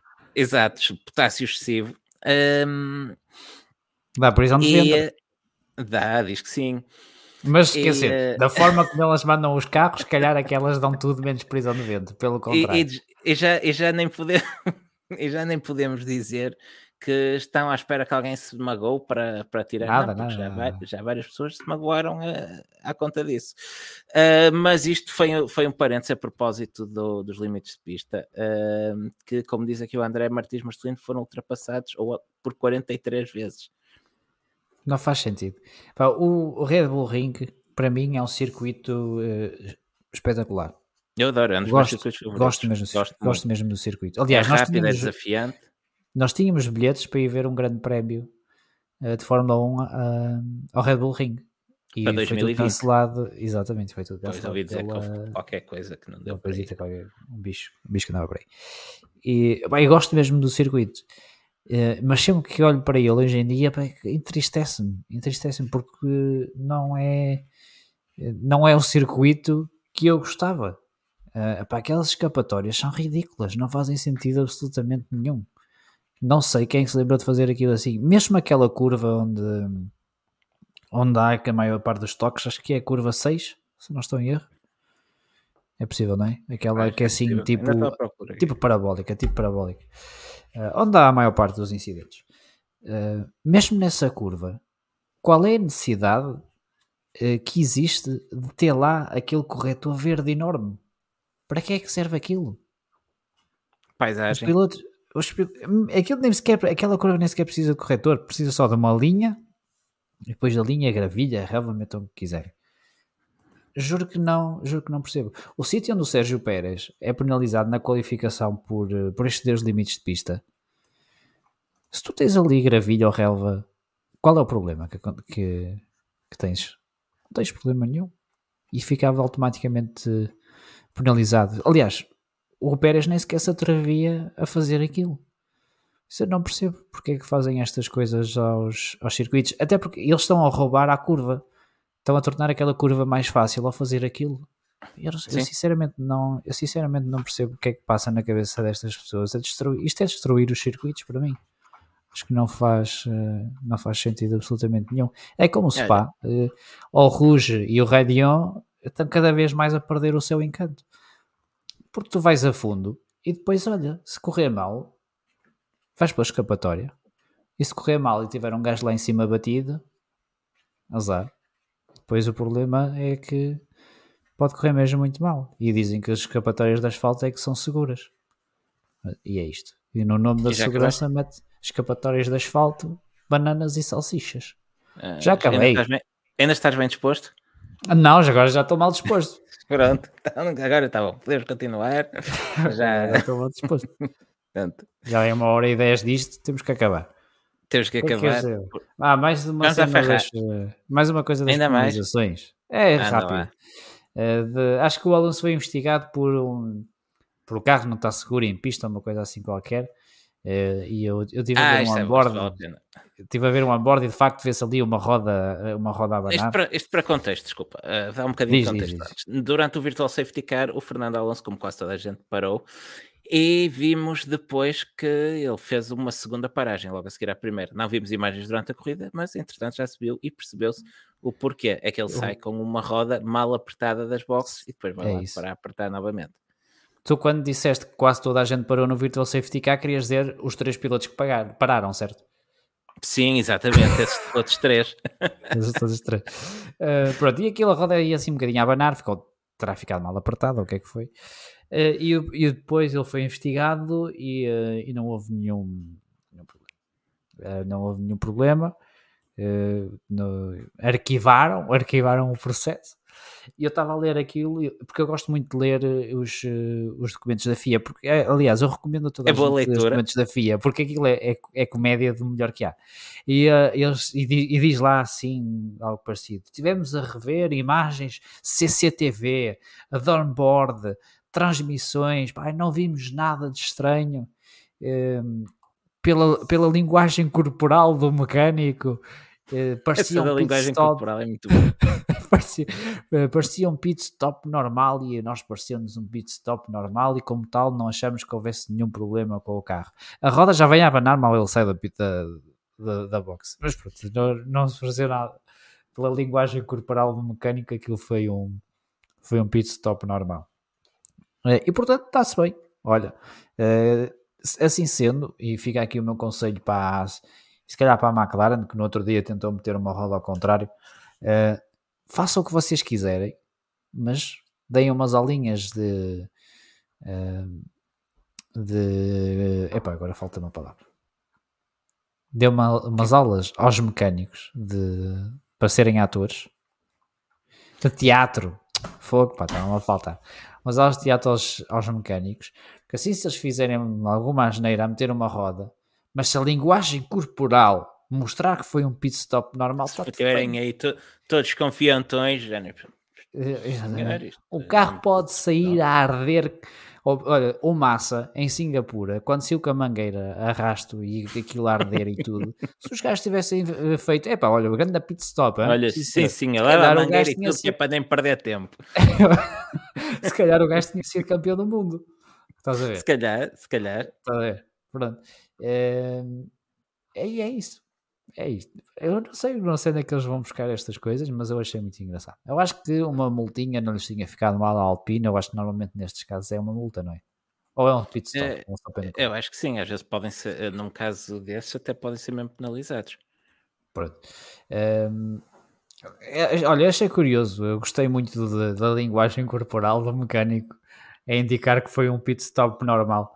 Parece que estou a ver o gajo, era o estagiário e apertou mal aquela porcaria. Isto para deixar disfarçar aqui isto para ver se ninguém repara. Nem a FIA reparou. Tudo bem. Pronto, depois pararam outra vez e ele, ele lá mudou uh, o, os pneus outra vez e olha, acabou por perder a vantagem do Virtual Safety Car porque era o único que ainda não tinha, não tinha parado nas boxes. Queres olha, ir à Ferrari? Antes da Ferrari, eu estava, Vá, enquanto estavas por aí a, a reclamar sozinho, eu estava a ler um artigo onde os pilotos uh, dizem que é um bit of a joke uh, os track limits depois de 43 avisos de limites de pista. E chamou-me a atenção aqui uma citação do Lando Norris, uh, uh, onde ele fala de um, de um aviso que teve na curva 1 or wherever my penalty uh, was, um, e diz ele, eu bloqueei as rodas, uh, bloqueei uh, uma das rodas da frente, atingia o, o, a salsicha e perdi uh, cerca de um segundo só aí. E depois tive penalização por ceder os track limits. Ai, não, não viste. Epá, Desculpa, não... deixa-me só concluir, ou melhor, ler a conclusão do Norris. Uh, eu já tinha sido penalizado que chegue porque perdi um segundo. É um bocado estúpido uh, algumas delas. Uh, mas pronto, aí queremos consistência e, e so on. Pronto, só para só fazer porque achei particularmente interessante esta que é penalizado duas vezes. Mas se eles, se eles têm lá um limite físico, é, isto é automático. Os stewards perdem muito do trabalho e muitas destas decisões controversas. Mas pronto, isto também já falamos várias vezes. Sim, um, não vale a pena, eu vale vi, eu vi antes de começarmos eh, mas pá, depois não, não confirmei e também não quero estar aqui a, a, a dar isto como, como certo. Uh, mas ao que parece, o, o fez um, uma publicação na, no Facebook da China, não sei como é que se chama aqui, a rede China social Book. chinesa. Não importa. O China Book. Uh, a dizer que uma, uma penalização que, que ele teve uh, foi dada por engano, que ele ainda não tinha cedido as três vezes, ou o que é que foi. Pá, são tantas que eles perdem-se. Portanto, nós depois conseguimos confirmar isto, ou se depois uso confirmar isto num idioma que eu consiga perceber, porque eu estava a ler de, uma, de um Twitter de alguém, eh, de um jornalista espanhol, Uh, e não sei se pode ter perdido a, tradução do chinês-espanhol e agora do espanhol-português, pode ter perdido aqui alguma coisa no meio. Sobretudo do espanhol-português. Sobretudo espanhol português, como é óbvio. Uh, portanto, depois, se nós conseguimos confirmar, nós uh, também deixamos nas, nas nossas redes sociais. Ferrari, Diogo, estavas aí com tanto. Ferrari, Ferrari, grazie, Ferrari. A Ferrari uh, finalmente conseguiu concretizar em resultados o bom andamento do F1 75, mas não podia ser um fim de semana sem sofrimento. Bah, não, os tifosi não sabem o que é isso, pá. Eles têm que manter a coisa interessante e eh, foi um motorzinho à vida, por isso, entretanto, devemos ter aí umas penalizações para o Carlitos. Sim, Sainz, quando seguia uh, em terceiro, preparava-se para ultrapassar Verstappen. Eu não sei se até se não tinha acabado de ultrapassar mesmo Max, quando o F1 75 uh, desatou numa churrascada. Uh, como já não me lembro de ver há algum tempo na Fórmula 1, uh, que dava, tinha ali, eles têm aquelas grelhas boas e tudo para a parrilhada, mas o que é certo é que o Sainz não ganhou para o susto e encostou numa, numa zona de extração. O carro não queria parar e, e estava a arder, não estava fácil para Sainz uh, sair de lá, uh, coisa acabou por se resolver. Apagaram as chamas no Ferrari de Sainz, mas ficou muito maltratado e de certeza que vai ter uma rodada de componentes novos no próximo Grande Prémio e a respectiva penalização, porque já tinha usado o limite de unidades motrizes. Sim, mas eu aqui culpo o Sainz, sabes? Então. Porque se ele tivesse mostrado uma linguagem corporal em como tudo estava bem. Eu acho que. Porque estava muito nervoso, estava ali muito nervoso. Ele devia ter. Não sei, parecia que estava com pressa para ir a algum lado. É, é, olha aqui o Daniel Leal a dizer: a linguagem corporal do carro transmitiu que estava tudo bem, por isso é que o Norris foi penalizado. É a mesma coisa. Pronto, é isso. É o Sainz devia, devia ter. Devia ter feito a mesma coisa. Mas olha, não foi só esse o único susto da Ferrari. É porque depois do, do Virtual Safety Car, o, uh, o pedal do, uh, do Leclerc ficou preso no tapete e aquilo não voltava não voltava à posição zero e andava sempre ali, uh, não era meio gás, mas uh, 20% do gás, não era? Mais uma coisa, mais coisa, menos coisa. Sim, sim, sim, se ficava sempre com, um, uh, com uma parte do. O que Podemos dizer gás mesmo, do throttle. Como é que. Como é que acelerador? Sempre, do acelerador, sim, ficava sempre a 20%. Esqueceste de falar português agora? Ah, a, a, lição já vai longa. Um, Sim, ficava sempre 20, 30% e isso obrigou o Leclerc a adaptar a, a, condução. Ainda assim conseguiu manter um bom ritmo para quem estava com esse problema. Sim, até porque ele está a travar e 30% do carro não quer que ele trave, não é? Mais ou menos. Depois... Eh, está ali na mesma a, a puxar. Eh, mas foi, foi uma, uma boa corrida dos Ferrari. Eh, a mim até me surpreendeu, não estava à espera de ver tanto desgaste no, no Red Bull e a partir do momento que o Max Verstappen parou tão cedo, eu ainda pensei, ok, eh, se vai a, será que a Ferrari responde aqui a este, a este undercut?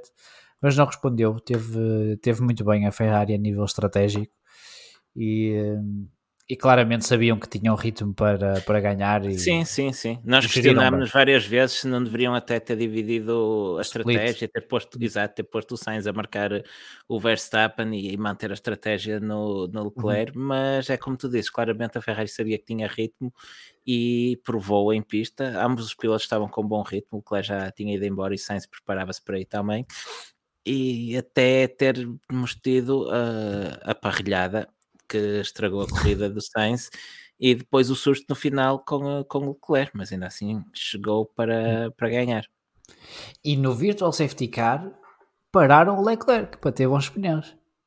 É verdade, é verdade. O que por um lado é, é, é verdade que hum, o, o, Virtual Safety Car foi causado pelo Sainz, por isso aqui isto nunca poderia acontecer. Mas se fosse outro carro a causá-lo, será que eles não iam entrar em pânico por saber que tinham que parar dois carros? Uh, olha, não sei. Depende. Não, não vamos, não vamos, não vamos para mais não, aflição. Não, eles já tiveram, já tiveram que chegar. Não, não vais por aí, não vais por aí.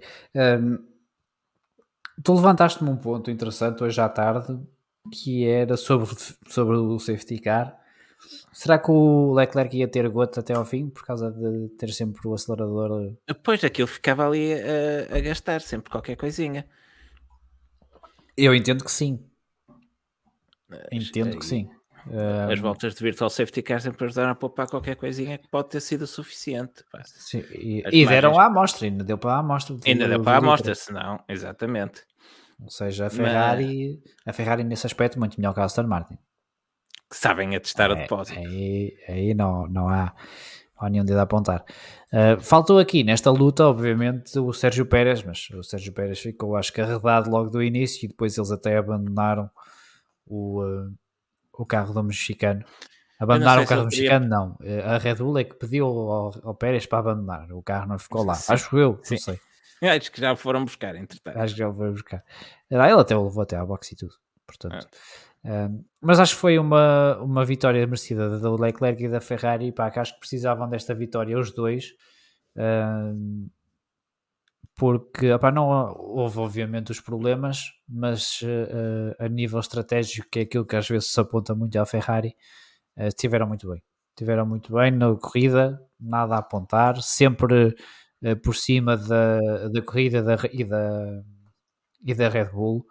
o Verstappen parou muito cedo, para a volta 13. O Leclerc fez o dobro das voltas do Verstappen de médios. Sim, uh, há uma, da, uma, uma das ultrapassagens do Leclerc, eu penso que é a terceira vez que ele passa o Verstappen um, na saída da curva 3, em que é notória a diferença de tração imensa entre, entre o Ferrari sim, e o Red Bull.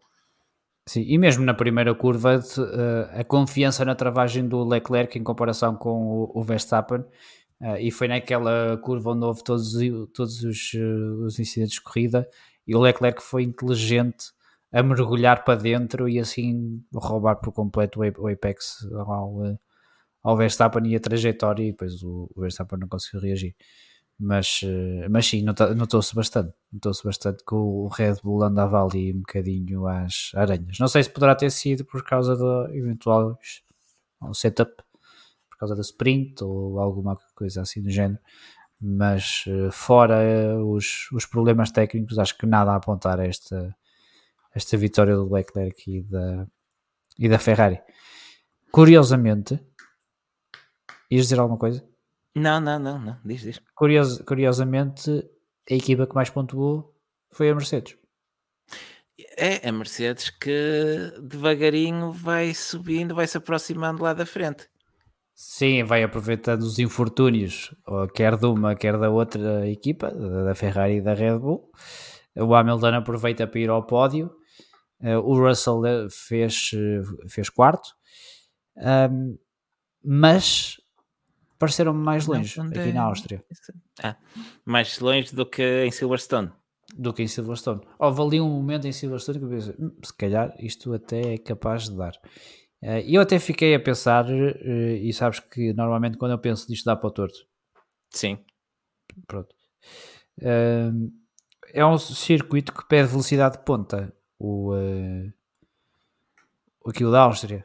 O Red Bull Ring, certo. sim, sim. Já ouço, uma, já ouço uma clara na chorar lá no fundo. É,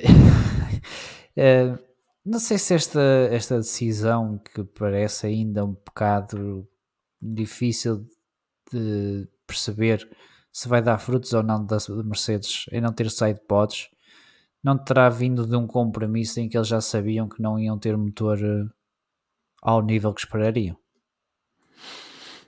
Assim, estou eh, esta, esta decisão também causa, uh, também tens problem alguns problemas de arrasto, sobretudo na traseira do carro. Tens aqueles pneus massivos sem teres uh, uns sidepods a conduzir, exatamente, a, a, a, proteger e a conduzir o fluxo. A por exemplo, tem ali uns pontões que não passa ali nada faz, formam certo, uma barreira certo, certo, para, para, as rodas traseiras. Mas eles conseguem fazer essa barreira mais ou menos com aquelas aletas que vêm do fundo do carro. No fundo, pois, também. também não é, obviamente, obviamente que quando é uma curva lenta não é tão eficaz como de facto ter uma barreira física em forma de um pontão, não é? Mas, é, mas alguma coisa faz, por menos em, em curvas de alta. Um, mas foi uma coisa que me ocorreu, não tem fundamento absolutamente nenhum. Foi só uma coisa é. que, que eu me lembrei. Não, eu acho que foi muito, os problemas da Mercedes ainda assim foram, foram, muito, foram muito inesperados.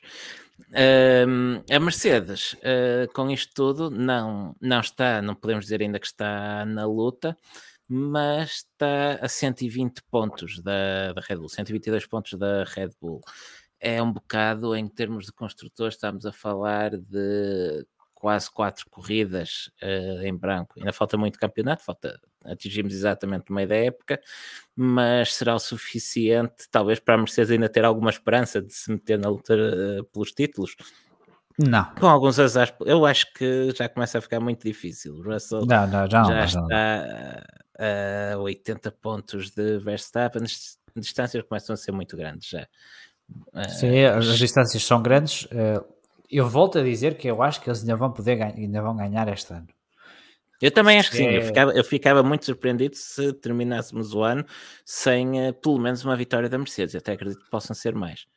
Um, se é por infortúnio dos outros, não sei.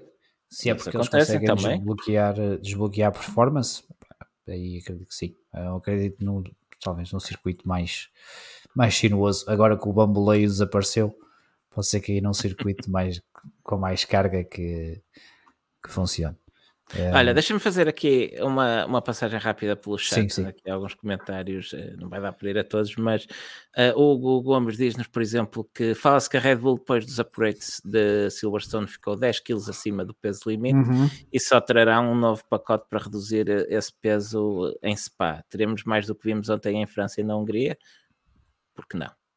A Ferrari já mostrou ter carro e, e, não, e, e, se não estão mais próximos da Red Bull, podem-se culpar essencialmente uh, a eles próprios. O Tomás Carvalho pergunta: alguém sabe o porquê da Ferrari ganhar o prémio de construtor em vez da Mercedes, tendo esta feito mais pontos na corrida? Uh, isto é porque o prémio do construtor é entregue ao construtor que venceu a corrida. No caso, a corrida foi ganha por Charles Leclerc por isso o construtor que recebe o prémio foi o construtor que venceu a corrida e não o que faz mais pontos.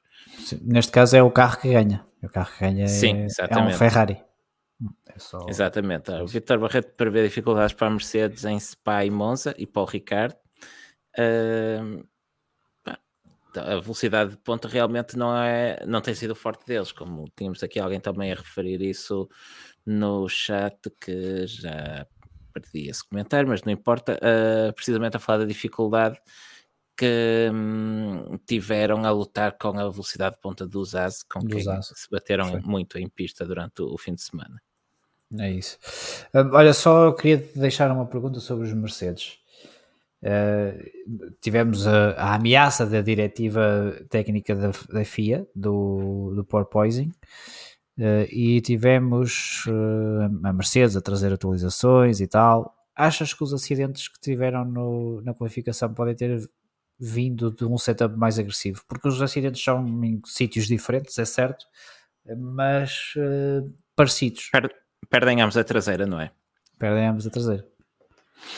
Uh, não é descabido e via muita gente a especular uh, sobre isso uh, durante o fim de semana e, e já vais dando um pouco a, a resposta na, na, pergunta. Eu acho que não é impossível que tenha acontecido um setup extremo de voltas agressivas, pá, uma rajada de vento ou alguma falha uma perda de, de, carga. De carga, assim. exatamente, e, e a traseira ultrapassar a frente e acaba no muro. Pá, não, é, não é todo impossível.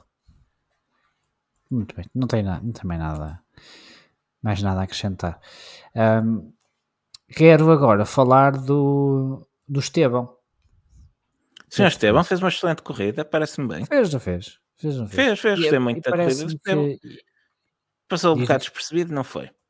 É aquela posição ingrata de estás a fazer um corridão, mas nunca ninguém te vai ver. Pois, que é o é um atrás, atrás, de, atrás de, dos carros da frente. Uh, e o Alonso também fez uma boa recuperação, veio de, do Sim, último de, para, do último. para décimo. Para décimo. E ainda uh, teve aquele problema que o obrigou a parar duas vezes. Exatamente, exatamente. Uh, portanto, atrás, eu acho mesmo, que... mesmo sendo em virtual safety car, perde sempre algum tempo. Sim, sim. Portanto, eu acho que nós podemos dizer que a Alpine cimentou esta posição. É? Sim, a Alpine mostrou-se com muito bom ritmo e já vem fazendo algumas corridas consecutivas. Um, o que me chateia mais na Alpine é que eles parece que estão quase a chegar a, aos Mercedes, mas nunca chegam realmente lá. É isso. Quando... Eu, eu tenho aqui uma, uma, nota que diz: e agora, Alpine?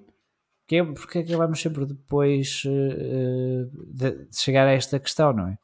Uh, Sim, eles agora temos... estão naquela posição que parecia da McLaren o ano passado que era Sim. atrás dos, daqueles três. Uh, está ali a Alpine também, e tal como na McLaren, a Alpine e a McLaren para mim não é uma equipa para ficar em quarto, é uma equipa que tem que lutar Sim. com as outras três. O problema da Alpine é que eles é, é, que isto não é inédito, ou seja, eles já há vários anos que vêm prometendo que este ano é que é, e o ano começa mal e até recuperam durante o ano, e depois chegamos ao início do próximo ano e voltam ao ponto de partida. É isso. É, é isso. Vamos ver se eles conseguem fazer algo mais. É, eu não sei se eu acho que eu já não tenho muitas mais atualizações para trazer durante o ano, até porque já foram não, trazendo é... várias. E as que eles têm trazido parecem, parecem funcionar. Tem, uh, uh, o carro tem, tem ganho ritmo, tem-se distanciado do restante segundo pelotão, Sim. mas é Mas não o suficiente ali... para tocar lá à frente, não é? Exato, fica ali na terra de ninguém. Nós temos brincado um bocado com isto e dizer que eles, para o lugar deles é o sétimo e oitavo, mais um, menos um. Este fim de semana foi mais dois, menos dois, com o quinto lugar do Ocon e o décimo, Ocon. E o décimo do Fernando Alonso. E a média é? 7, 8. Ah, normalmente é, é por ali. É, mas tenho alguma curiosidade de perceber onde é que vai esta, onde é que vai esta Alpine. Eh, eu acho que quanto mais carros tivermos à frente, melhor. Acho que isso é. Toda a gente concorda com isso, digo eu. Um, E se tivéssemos Alpine, McLaren também lá à frente, se bem que a McLaren não está, está prestes a A McLaren neste ano acho que é para esquecer, que eles trazem. É para esquecer. Trazem e... o, o, todo o resto do mundo naquele carro. Sim, e, pá, e tem a dupla, uma dupla de pilotos que parece que está a conseguir retirar a performance do carro, ou a performance que ele, que ele tem para dar. Acho que ele pode pedir mais. O Ocon, então, este fim de semana, acho que foi. Uh, eu vou aqui arriscar dizer, muito possivelmente, um dos melhores fins de semana uh, do Ocon na Fórmula 1. Foi a qualificação, foi muito boa. A sprint, pá, manteve o que, manteve o que deu para manter. E a corrida, igual. Sim, pondo números nisto, o Ocon qualifica em quinto logo atrás dos uh, dois Ferraris do Red Bull do Max e do Mercedes do, do George. Um, perde o lugar para o Sérgio Pérez na sprint, como dizias, que recuperou, e depois consegue recuperar o quinto lugar também com, uh, uh, com, as, com, as, desistências do Sainz e do, um, e do Pérez. a certa altura ainda pareceu talvez possível aguentar o Russell também, mas o Mercedes era mais rápido e não houve muito a fazer. Mas é como disse, foi uma excelente corrida do, do Ocon, muito regular. Um, e no geral, um bom fim de semana para a Alpine, com ambos os pilotos a mostrarem um andamento muito bom. Sim, sem dúvida. Quem também esteve muito bem foi o Mick Schumacher na corrida. Sim, um fim de semana excelente para a AS, com os dois carros nos pontos, um sexto e um oitavo lugar. E este Mick parece, renascido, não parece o mesmo Mick do início da temporada. Este Mick gosto, este Mick gosto bastante mais. Uh, mas olha, mas isto é o pesa, padrão que vimos na Fórmula mas isto é o padrão diz, que vimos na que Fórmula 3 e na, Fórmula, e na Fórmula 2, que fez uma primeira época sem nada de destaque, uma segunda época que começa morna e que lá para meio da temporada acorda. Deu para ganhar os campeonatos nesses anos, duvido que dê para ganhar este ano, mas está, num, está claramente numa onda muito positiva. Assim, é, é um padrão na carreira do, do Mick que começar mal, ou começar, eu não, não diria mal, que ele também, mas a comparação era o Mazepin. Um, e acho que também aqui ter o Kevin Magnussen do outro lado o ajuda, apesar puxa, que puxa por ele. puxa por ele e apesar de que vai perder mais vezes para o colega de equipa do que perderia, obviamente, para o Mazepin, mas, mas ajuda. Pá, e se tu queres melhorar, eh, tens que ser contra malta que esteja ao teu nível ou que até esteja a um nível superior e o Magnus tem uma experiência, tem muita experiência. E, Sim, conhece bem a equipa e tudo mais. Conhece bem a equipa, exatamente. É uma, nós fomos falando disso várias vezes aqui durante o ano passado, ou seja, claro que o Mick uh, batia regularmente e facilmente o Mazepin, mas que um, isso não era barómetro nenhum, até para ele uh, era difícil saber se estava a ser bom ou apenas que a ver quando um, o teu padrão é, é um daqueles bonecos dos crash test. Um, mas uh, este ano sim, tenho um colega de equipa desafiante, uh, experiente, que não anda mal e viu-se viu-se às aranhas no, no início, mas teve que fazer pela vida e tem, e tem correspondido. Sim, aí está ele agora. Estes dois últimos grandes prémios foram muito bons. Sim, o Colin McRae dizia que tu não conheces, uh, não consegues encontrar o limite até ultrapassares. Um, Foi o que ele deu a fazer até agora. Exatamente. Já ultrapassou alguns limites que custaram um chassis e parece estar a mostrar. Vamos ver se isto não é sol de pouca dura Uh, ou se é para manter, e eu espero que sim, que só faz bem uh, à Fórmula 1. O Mick, desculpa, uh, e já fazendo aqui um bocadinho a transição para o, para o ponto seguinte, que foi um dos pilotos que esteve envolvido numa grande luta a 5 no meio do pelotão. Sim, sim, sim. Uh, já, já, já não quem é que era. Os dois McLaren no Mick, eram os dois, eram os dois As, não. e o Ocon. É uma boa pergunta. Uh, Penso que sim, penso que seriam os dois McLaren, os dois As e o Ocon, mas não escrevas isto na pedra. Uh, porque não, nada do que tu dizes, nada do que tu Exatamente, dizes, nada do que eu digo é para se escrever na pedra. Mas foi uma luta muito boa, com muitas trocas de posições.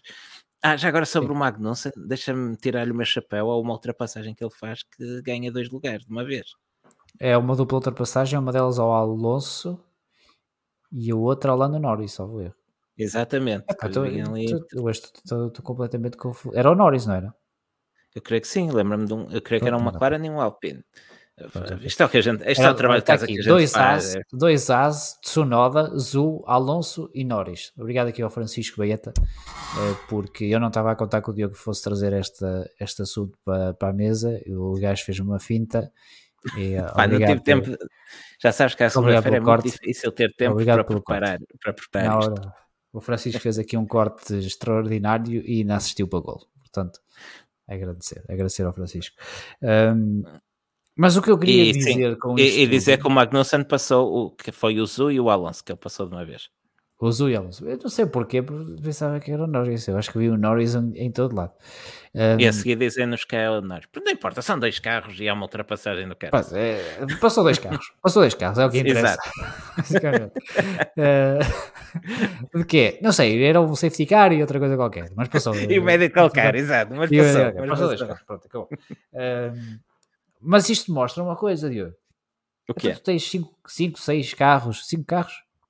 Era 5? 5 carros. Sim, cinco até te vou mandar a foto que entretanto encontrei. Eram 5 carros em luta. Isto significa que pelo menos 4 deles tinham DRS. Sim. Que é a mesma coisa que 4 deles não ter DRS. Estavam Sim, em condições iguais. Exato.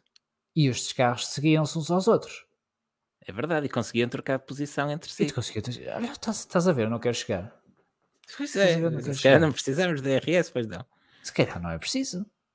Só o pobre coitado que ia à frente daquela gente toda é que ficou prejudicado. Só o DRS, a única coisa que serviu aqui foi para prejudicar um carro de 5.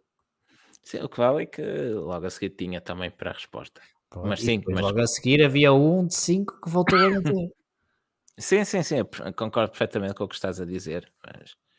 Portanto, ainda bem que trouxeste aqui este assunto, porque eu, eh, como sabes, gosto de reclamar, sou um reclamador, eh, um reclamador profissional. Aliás, reclamar desse dinheiro, eu, eu era rico. Vai ser a nova, minha nova via, vai ser a minha nova via do Twitter. Olha, abres um OnlyFans só para reclamar. Só para reclamar. Dinheiro será para que, reclamar. Mas não se tem que mostrar eu... maminhas? Não, dizem-me que há OnlyFans que de tudo. Ah, é? Podes. Opa, acho que sim, acho que aquilo é tipo Patreon, mas com algum tipo de conteúdo interessante. Dizem-me. Pronto, se calhar estou a fazer um OnlyFans só a reclamar. Exato, podem é pagar é. para, para, para ver o João Leite a reclamar com coisas. E faz, uns especiais, faz uns especiais no trânsito que são mais giros. Não, os especiais de trânsito não posso. Ah, mas no OnlyFans posso, porque aquilo no, Podes, não, não precisa ser censurado. não precisas, exato, não precisas de palpite. Disseram-me que há coisas é lá que não são censuradas. Que não são censuradas. Pois, há certas coisas que não são censuradas, calhar não, não pode ser umas, uns palavrões que voz. Voz. Sim, sim, sim, sim. Porquê é que estamos a falar de OnlyFans? Até tu é que estavas a dar a ideia para, para eu montar um OnlyFans. Também se monta, também se monta no OnlyFans, não é? Negócios, sim. Uh, adiante. Próximo tema, tópico. Pergunta, pequenitos que vão ouvir, perguntem a vossos pais como é que se montou um negócio. Uh, mais, o uh, que é que nos falta falar? Falta-nos falar aqui de uma grupeta. A McLaren Sim. já fomos falando. Queres falar mais alguma coisa? Vamos falando. Não, só queria dar uma nota. Nós temos malhado aqui forte no, no Ricardo, mas desta vez cumpriu com o possível. Andou no ritmo de Norris, andou lá no meio das lutas, fica dois lugares abaixo de Norris, mas McLaren estava a ver que acabaram os dois no ponto, nos pontos e não foi nada mal para o, para o ritmo que foram tendo durante a corrida. Está bem. Foi uma corridinha. Foi uma, corridinha. Foi uma corridinha, é isso, é isso, uma corridinha, nada de especial a dizer tá da McLaren. Né? Viu-se muito laranja, viu-se muito laranja, mas. É, adeptos tinham que era uma coisa. Tinham, tinham, trouxeram. É. E aquela fumarada que os gajos fizeram? Os McLaren. A malta da McLaren. Sim, Epá, sim, até, até, chegou aqui, olha lá. Aqui, quem, então... tiver, quem tiver a ver no YouTube pode ver a, a fumarada que, que Nós íamos para o fumo no início, não ia? Eu esqueci. isto é tudo, isto é muito bem. Isto, rapaz, isto é um, está aí, fumarada. Só que este ano tem uma nuance da, da cabine vais começar a ver isso a ficar preto, que é do Sainz, que é o carro do Sainz. Ah, podias ter dito e eu fazia aqui um degradê, pá. Estás a ver? Tu não, não, não me avisas destas coisas. Tenho reuniões dia toda a segunda, já te disse do que é que é que faz. depois um gajo perde aqui estes, perde aqui estes momentos. Uh, não queres dizer mais nada da McLaren, para não? Não, Que vamos passar para os três que faltam, muito rapidamente. Uh, sim, a Aston Martin Williams e Alfa, Alfa Tauri um. e Alfa Romeo. Pois, exatamente. Alfa Romeo eh, não meti bem nesta grupeta. Uh, porque Sim. estas três equipas parecem começar a fazer ali um grupinho indesejado, não é? É, não, ali a cair no fundo e as atualizações do Williams não vieram trazer melhoria nenhuma. Não. Tal como as do Aston Martin. Tá, a Aston, Martin, Martin fez uns pontinhos, não é? Assim, Sim, agora, nas últimas, é nas últimas provas, mas acabou o gás. que o Pedro Granja Cortes Alfa morreu. A piada virou realidade. Nunca, nós, a primeira isto vez somos nós que fizemos. A sério. É, é a primeira vez que estou a ouvir isto. Eu conhecia o trocadilho do Alfa rompeu. Se calhar. Alfa rompeu, é na... isso acontece ainda. Acontece ainda. Mas é tal coisa. que me contam, eu não sou, não sou eu que digo. Mas, a... contam. mas é tal coisa. Nós sabemos que isto acontece.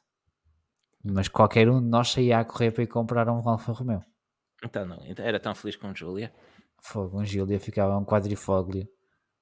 É o então, carro um família. diesel para o dia a dia. Não, não, não. Oh, meu, que agora está muito caro. um diesel. Oh, meu, cala-te, vamos acabar isso. Não, não, olha, hoje o podcast acaba mais cedo. Hoje o podcast acaba mais cedo, acabou. O gajo vem-me pedir um Alfa Romeo diesel. Parece os gajos que andam com 320D com M de lado, meu. Outro dia passei por um 320D M. É, foste buscar o M, colaste o M, saiu-te no choque a pique e tu colaste aí o M. Acho que eles têm uns ah, kits M's que vendem. Ah, opa, deixem-se. Deixem-se. Não. Um já Julia. deixa de ser de Fórmula 1 há muito, não já? Um Julia Diesel. 2.5 TDI, por favor. Adiante. Tu não ouviste o contexto, mas está bem. Adiante. Adiante. Uh, Aston Martin, Williams e AlphaTauri. Está dito. Não, está, está dito. Alfa, Alfa Tauri vimos em algumas lutas, pontualmente. Uh, tu escreveste aqui uma nota interessante que já tinha pensado nisso, a fazer uma das piores épocas dos últimos anos, e é verdade. A Alfa Tauri, quando passado, parecia querer chegar-se ali ao primeiro pelotão. Este ano caiu, um, caiu a pique e não parecem sair da cepa torta, nem Gasly que o habituámos a ver em lugares acima do que o Toro Rosso ou o AlphaTauri permitem, hum, este ano parece incapaz de, de fazer mais do que do que, do este, que se tem visto. Este ano a AlphaTauri só lá estava a vender roupa. É. Basicamente é basicamente é E a Aston Martin, epá, com estes altos e baixos e baixos e altos e não sei o quê, até já aquele, aquela mania que eles têm de tirar a goma e de me aparecerem sempre nos gráficos com pneus usados, até já isso já me irrita. Até isso já tem essas coisas, já te... apetece-me reclamar sobre isso. Quem me diz a mim que estes gajos, ai, vamos tirar a goma ao, ao pneu, se calhar dão um escaldão nos pneus e depois eles não funcionam. Isto são Pirellis, estes gajos não têm noção do que é que estão a calçar. Isto é Pirelli, pá. Isto de certeza que eles dão um escaldão e o pneu nunca mais é igual e depois andam sempre com estes pneus, os scrub tires, ou sem goma, ou lá o que é que é. E ainda por cima aparecem sempre aqui nos gráficos que a Pirelli manda como se fossem usados, mas só têm uma volta. Pá, estas coisas chateiam-me. Não devia. Já estás a reclamar só por si, não é? Não, estou a... juro que isto, me, que isto me chateia. Porquê é que eles fazem isto? É a única equipa que faz isto. Ah, se calhar sabem alguma coisa que os outros não sabem. Sim, claramente nota-se pelo, pelo excelente resultado que temos do Vettel a ficar em último e do Stroll a ficar eh, três lugares à frente. Devem saber de facto qualquer coisa que nós não sabemos. Que os ajuda? Não, mas sim, certeza que sim, que sabem qualquer coisa. Pronto. E sobre o Grande Prémio da Áustria, creio que está tudo dito. E antes de é subirmos isso. à cabine dos, dos stewards, tenho só aqui fazer uma clarificação. Uh, tenho só uma clarificação a fazer, que eu já vi que há aqui polémica do meu comentário. Como diz aqui o João Ferreira, Alfa Julia, versão quadrifólio. Epá, tudo certo aí, sim senhor. O que eu disse foi que eu até com um simples diesel era feliz. Sou modesto a pedir só isso. Claro, pá, claro, vai escolher, quero o quadrifólio, não é? Uh, o quadrifólio? Pé, não? O quadrifólio, isso é o que? É um bolo? Não, é como se, é como se lê não, é quadrifólio, estás em Portugal. uma cadeira deste gajo. Sabes ler, aprende. Diz lá, Porque... quadrifólio. Vamos à cabine dos tutores antes que eu te bloqueie. Uh, queres começar pelos ouvintes? Vamos começar pelos ouvintes. Olha, eu acho que os ouvintes eh, estavam uh, a ouvir-te. Faz sentido. Faz... Bandeira vermelha deram ao Pierre Gasly. Olha, confesso duro. que fiquei surpreendido, surpreendido por vê-lo aqui, mas não vou discordar completamente. Ah, mas parece-me parece um bocado parece-me agressivo. O Gasly que esteve envolvido em então. toques no fim de semana. Oh, tá, quem é que nós teve? O Tsunoda também ia mandar o, o Alonso de volta para o Oviedo. Mas isso não se viu na televisão, só quem esteve. Quem viu-se, viu-se na televisão. Isto só deu nos melhores momentos, então fui. Estava a olhar para o, para o, telemóvel. Não, viu-se que o Alonso dá-lhe o ralhete. Olha, não é, me eh, apercebi no, no direto. Pois. É, parece um bocadinho. Pronto, mas lá está. Pierre Gasly, bandeira vermelha. Bandeira amarela, deram ao Pérez. Aceito. Aceito. Aceito. Sobretudo pelo, porque comprometeu a corrida no sábado. Uh, sim, e depois volta a estar envolvido num incidente no, no domingo. Sim. Que é ser uma corrida um bocado para. Diz aqui o Francisco Baeta. Diz aqui o Francisco Baeta que deve ter votado vermelha para o Gasly, que ele causou dois incidentes de corrida. E ainda assim ficou à frente do Tsunoda. Tsunoda causou um. Ele só causou um. Um Bandeira verde. Qual é, que foi, qual é que foi o outro incidente do, do Gasly? Não sei, bandeira verde. No início com o Hamilton. Tu não acordas cedo amanhã. Acordo. Bandeira verde, Mick Schumacher. Ok. E muito bem dada, bem. muito bem dada, tão bem dada que eu queria dar a bandeira verde ao Mick Schumacher e foi votado porque os ouvintes já tinham dado. Lá está. E a pontuação que deram ao Grande Prémio foi um sólido 8. E parece-me bem dado, foi um grande prémio bem entretidinho. Ultrapass... Muitas ultrapassagens em pista. Já viste que desde que chegamos a circuitos a sério como Silverstone ou Red Bull Ring, e até, até na Catalunha, tivemos corridas entretidinhas com ultrapassagens em pista e boas lutas. É verdade, eh, é verdade. A Fórmula 1 acertou nestes carros. É verdade, só, parece. Só não se aperceberam ainda, mas acho que acertou com estes carros. Sim, sim, sim. Nós criticamos e até porque nós não sabemos, eh, não sabemos pilotar, eh, por isso mandamos, mandamos vir, que é, que é o que sabemos fazer bem. Uh, mas criticamos muita coisa na, na Fórmula 1. Mas se há coisa onde acho que acertaram que estiveram bem foi precisamente nesta mudança de regulamentos e estes novos carros saíram, saíram muito bem. Sim, são jeitozinhos, por acaso tenho gostado. Eh, quem é que vai primeiro? Foi, eu ou tu? Foi bem, foi bem esgalhado. Podes ir tu, que tenho é ido primeiro. Pronto, então sou eu. Bandeira vermelha vou dar a AlphaTauri. Ah, para o Gasly não, mas para a AlphaTauri no todo está bem. É? Exatamente. Porque tá tem, tem dado uma espécie de, não sei, uma empilhadora. Aquilo é uma empilhadora. É o que eles utilizam para transportar as paletes de t-shirts da AlphaTauri. Está fraquinho. Ele está fraquinho e tem, tem que melhorar rapidamente. Não, não, sei se será possível, mas tem que melhorar rapidamente. Hum, e vou dar uma bandeira amarela controversa. Olha, mas eu cheguei a pensar nessa bandeira amarela também, digo-te já. Pronto. E vou dar a bandeira amarela à Ferrari. Porque fez uma excelente corrida. Que ia perdendo. Por culpa própria. Que ia perdendo. Dois, dois problemas técnicos, um em cada carro. Uh, e e eu quero realçar os elogios que nós fizemos à Ferrari aqui durante quando estávamos a falar da, da sua estratégia e, uh, e da forma como geriu uh, a corrida dos dois pilotos, a forma como não uh, caiu naquela tentação de reagir aos undercuts da, da Red Bull. Tudo bem. mas está na altura de começar a roubar pontos àqueles, àqueles Red Bull e ao Max Verstappen se quiserem ser campeões e, e estes, estes detalhes contam e se a corrida tem mais duas ou três voltas, eh, o Max Verstappen muito possivelmente ia alcançar o, o Charles Leclerc.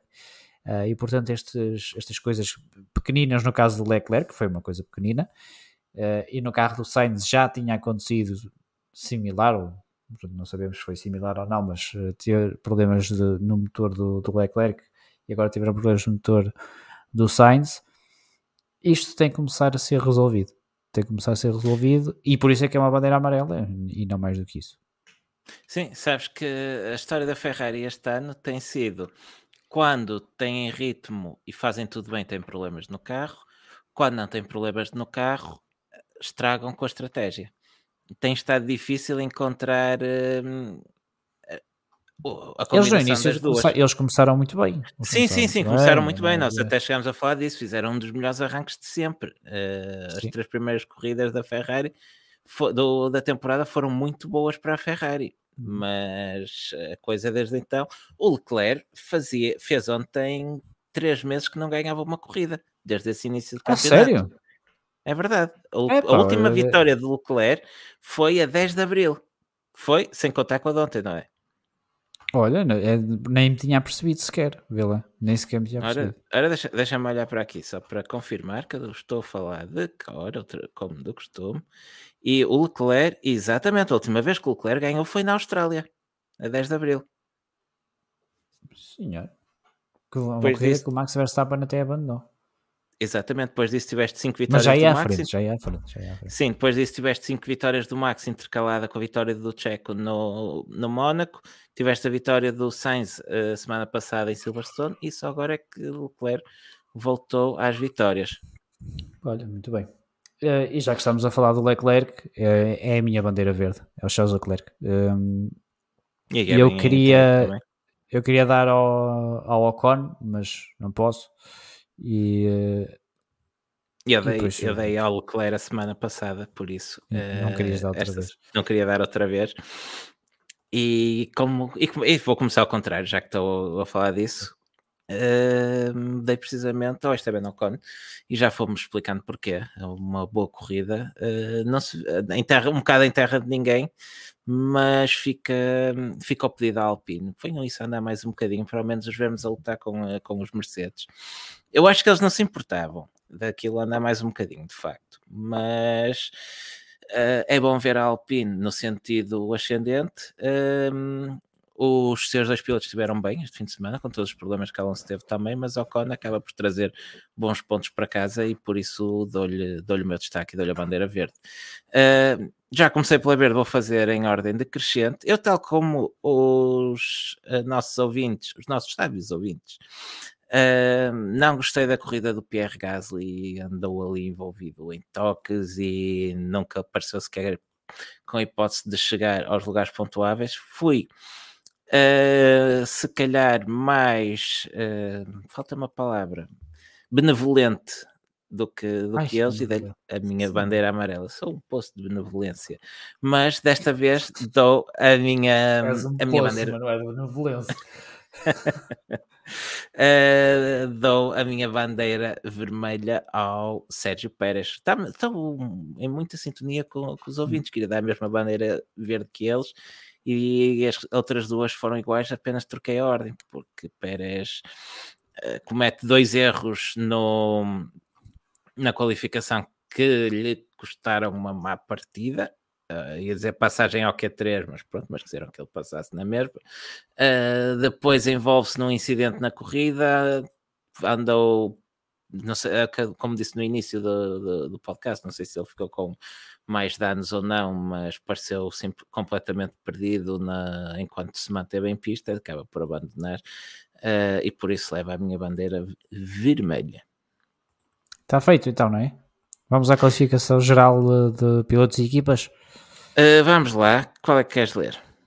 Posso começar, uh, posso começar pelos pilotos? Acho que foi Posso começar foi pelos pilotos também. Também lá, mas só o top 10. Só o top 10, que é senão também eh, são muitos. Uh, Max Verstappen então o atual líder do campeonato, tem 208 pontos, é seguido de Charles Leclerc, que tem 170. Sérgio Pérez é terceiro, tem 151. O Carlos Sainz é quarto, tem 133. George Russell tem 128, é quinto. Lewis Hamilton com 109 é sexto. Lando Norris sétimo com 64. Esteban Ocon oitavo com 52. O Valtteri Bottas é nono, tem 46. E a fechar o top 10 temos... Que bueno eres, Magic. Fernando Alonso. Fernando Alonso. Olha, eu queria, eu, queria só destacar duas coisas antes de ir à classificação dos construtores. O primeiro, o Bottas fez mesmo um excelente início de campeonato. Olha, é verdade. tem andado afastado dos é pontos verdade. e ainda tem aqui um avanço considerável para o décimo. E, e uh, queria destacar também que com o, o, o, o nono lugar, creio eu, uh, espera aí, na Áustria, e eu tinha isso aberto ainda há pouco, mas a sua chamada é muito. Exatamente, com o nono lugar, uh, que Daniel Ricardo conseguiu este fim de semana, ultrapassou, imagina, Sebastian Vettel, com quem estava. Aí, campeão! No campeonato de construtores. Eu acho que isto resume, e o Gasly, resume um bocado. O Gasly e, o, e o Gasly, aquilo que tem sido a temporada do, do Daniel Ricciardo. Uh, pronto, já tinha sido simpático com ele esta semana, agora foi a altura de cascar um de bocadinho. Contar. E pronto, e com isto saltamos então para o Mundial de Construtores, também para resumir isto, 10, vamos okay. só top 10. O campeonato então liderado pela Red Bull Racing com 359 pontos, segundo lugar é da Ferrari com 303. Uh, o terceiro lugar, o tal lugar que ali ainda perto, mas já começa a ser longe, da Mercedes com 237 pontos, já bem distanciado em quarto lugar. Agora, a McLaren, ainda a McLaren Mercedes com 81 pontos e em igualdade com a Alpine, que tem também agora 81, os mesmos 81. Um, ehm, e continuar assim, poderemos ter uma troca para breve. Sexto lugar para Alfa Romeo com 51 pontos. A AS consolida agora um bom sétimo lugar com 34 pontos.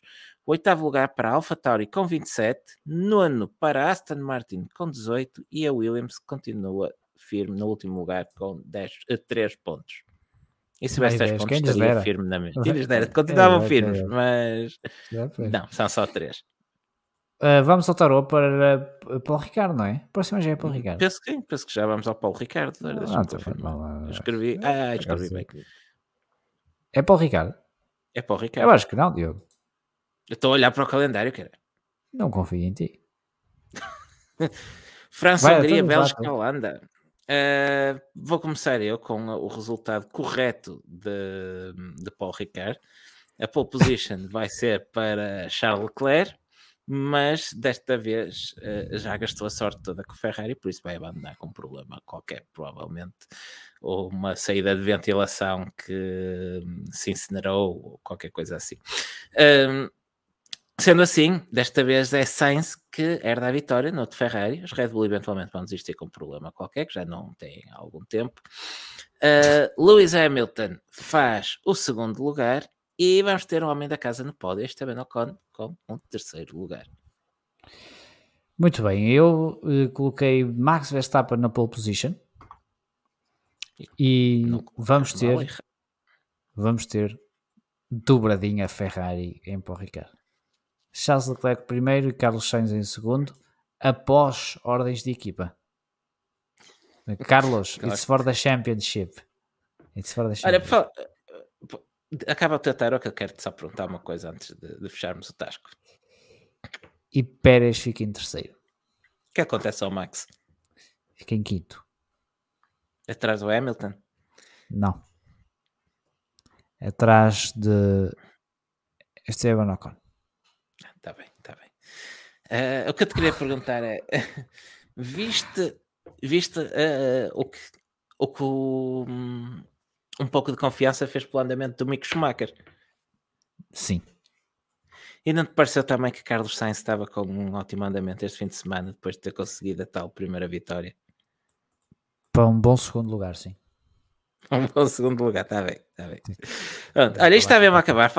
Nós não, não, vamos, não vamos falar muito da Fórmula 2 porque penso que nenhum de nós acompanhou o fim de semana, mas há uma coisa que eu ainda assim queria falar de lá e que foi o verdadeiro shit show da Feature Race, onde o vencedor foi o quarto classificado.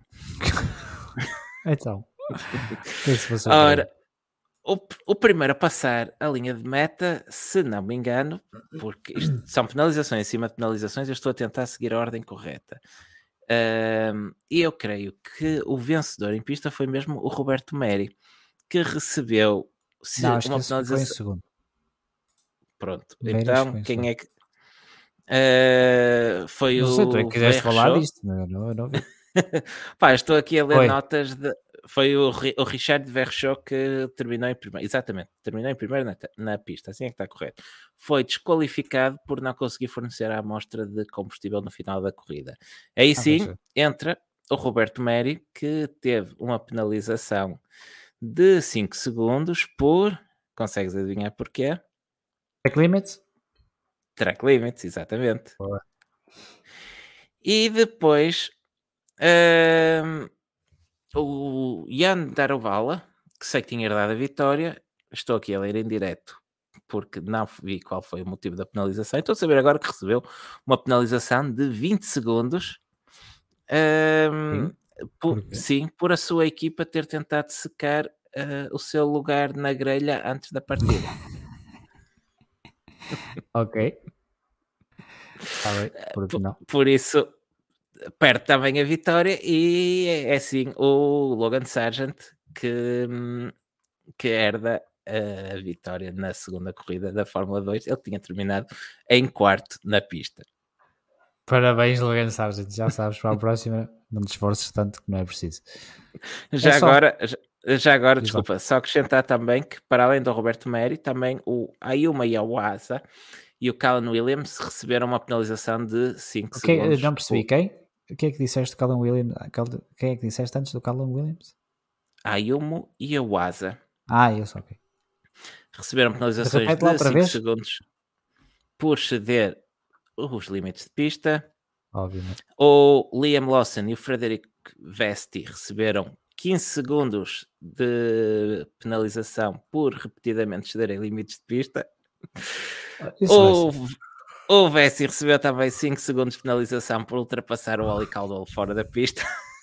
e acho que hum, não me falta assim nenhuma das, das penalizações. Não vale a pena. Nem vale a pena uh, sequer isso. Enfim. Pois, é, enfim. é uma desgraça. Uh, para a semana, como é? Voltamos? Para mim era só aquilo que eu, que eu disse. Epá, eu entretanto já estive aqui a ver algumas coisas interessantes que gostava de falar, mas que não vou estar a falar agora para não estender muito isto, por isso eu vou-te convencer durante a semana e para a semana estamos aqui à mesma hora para falar de meio do de coisas. Não tá tenhas, não Então, então, até um dia. Até para a semana. Até à próxima.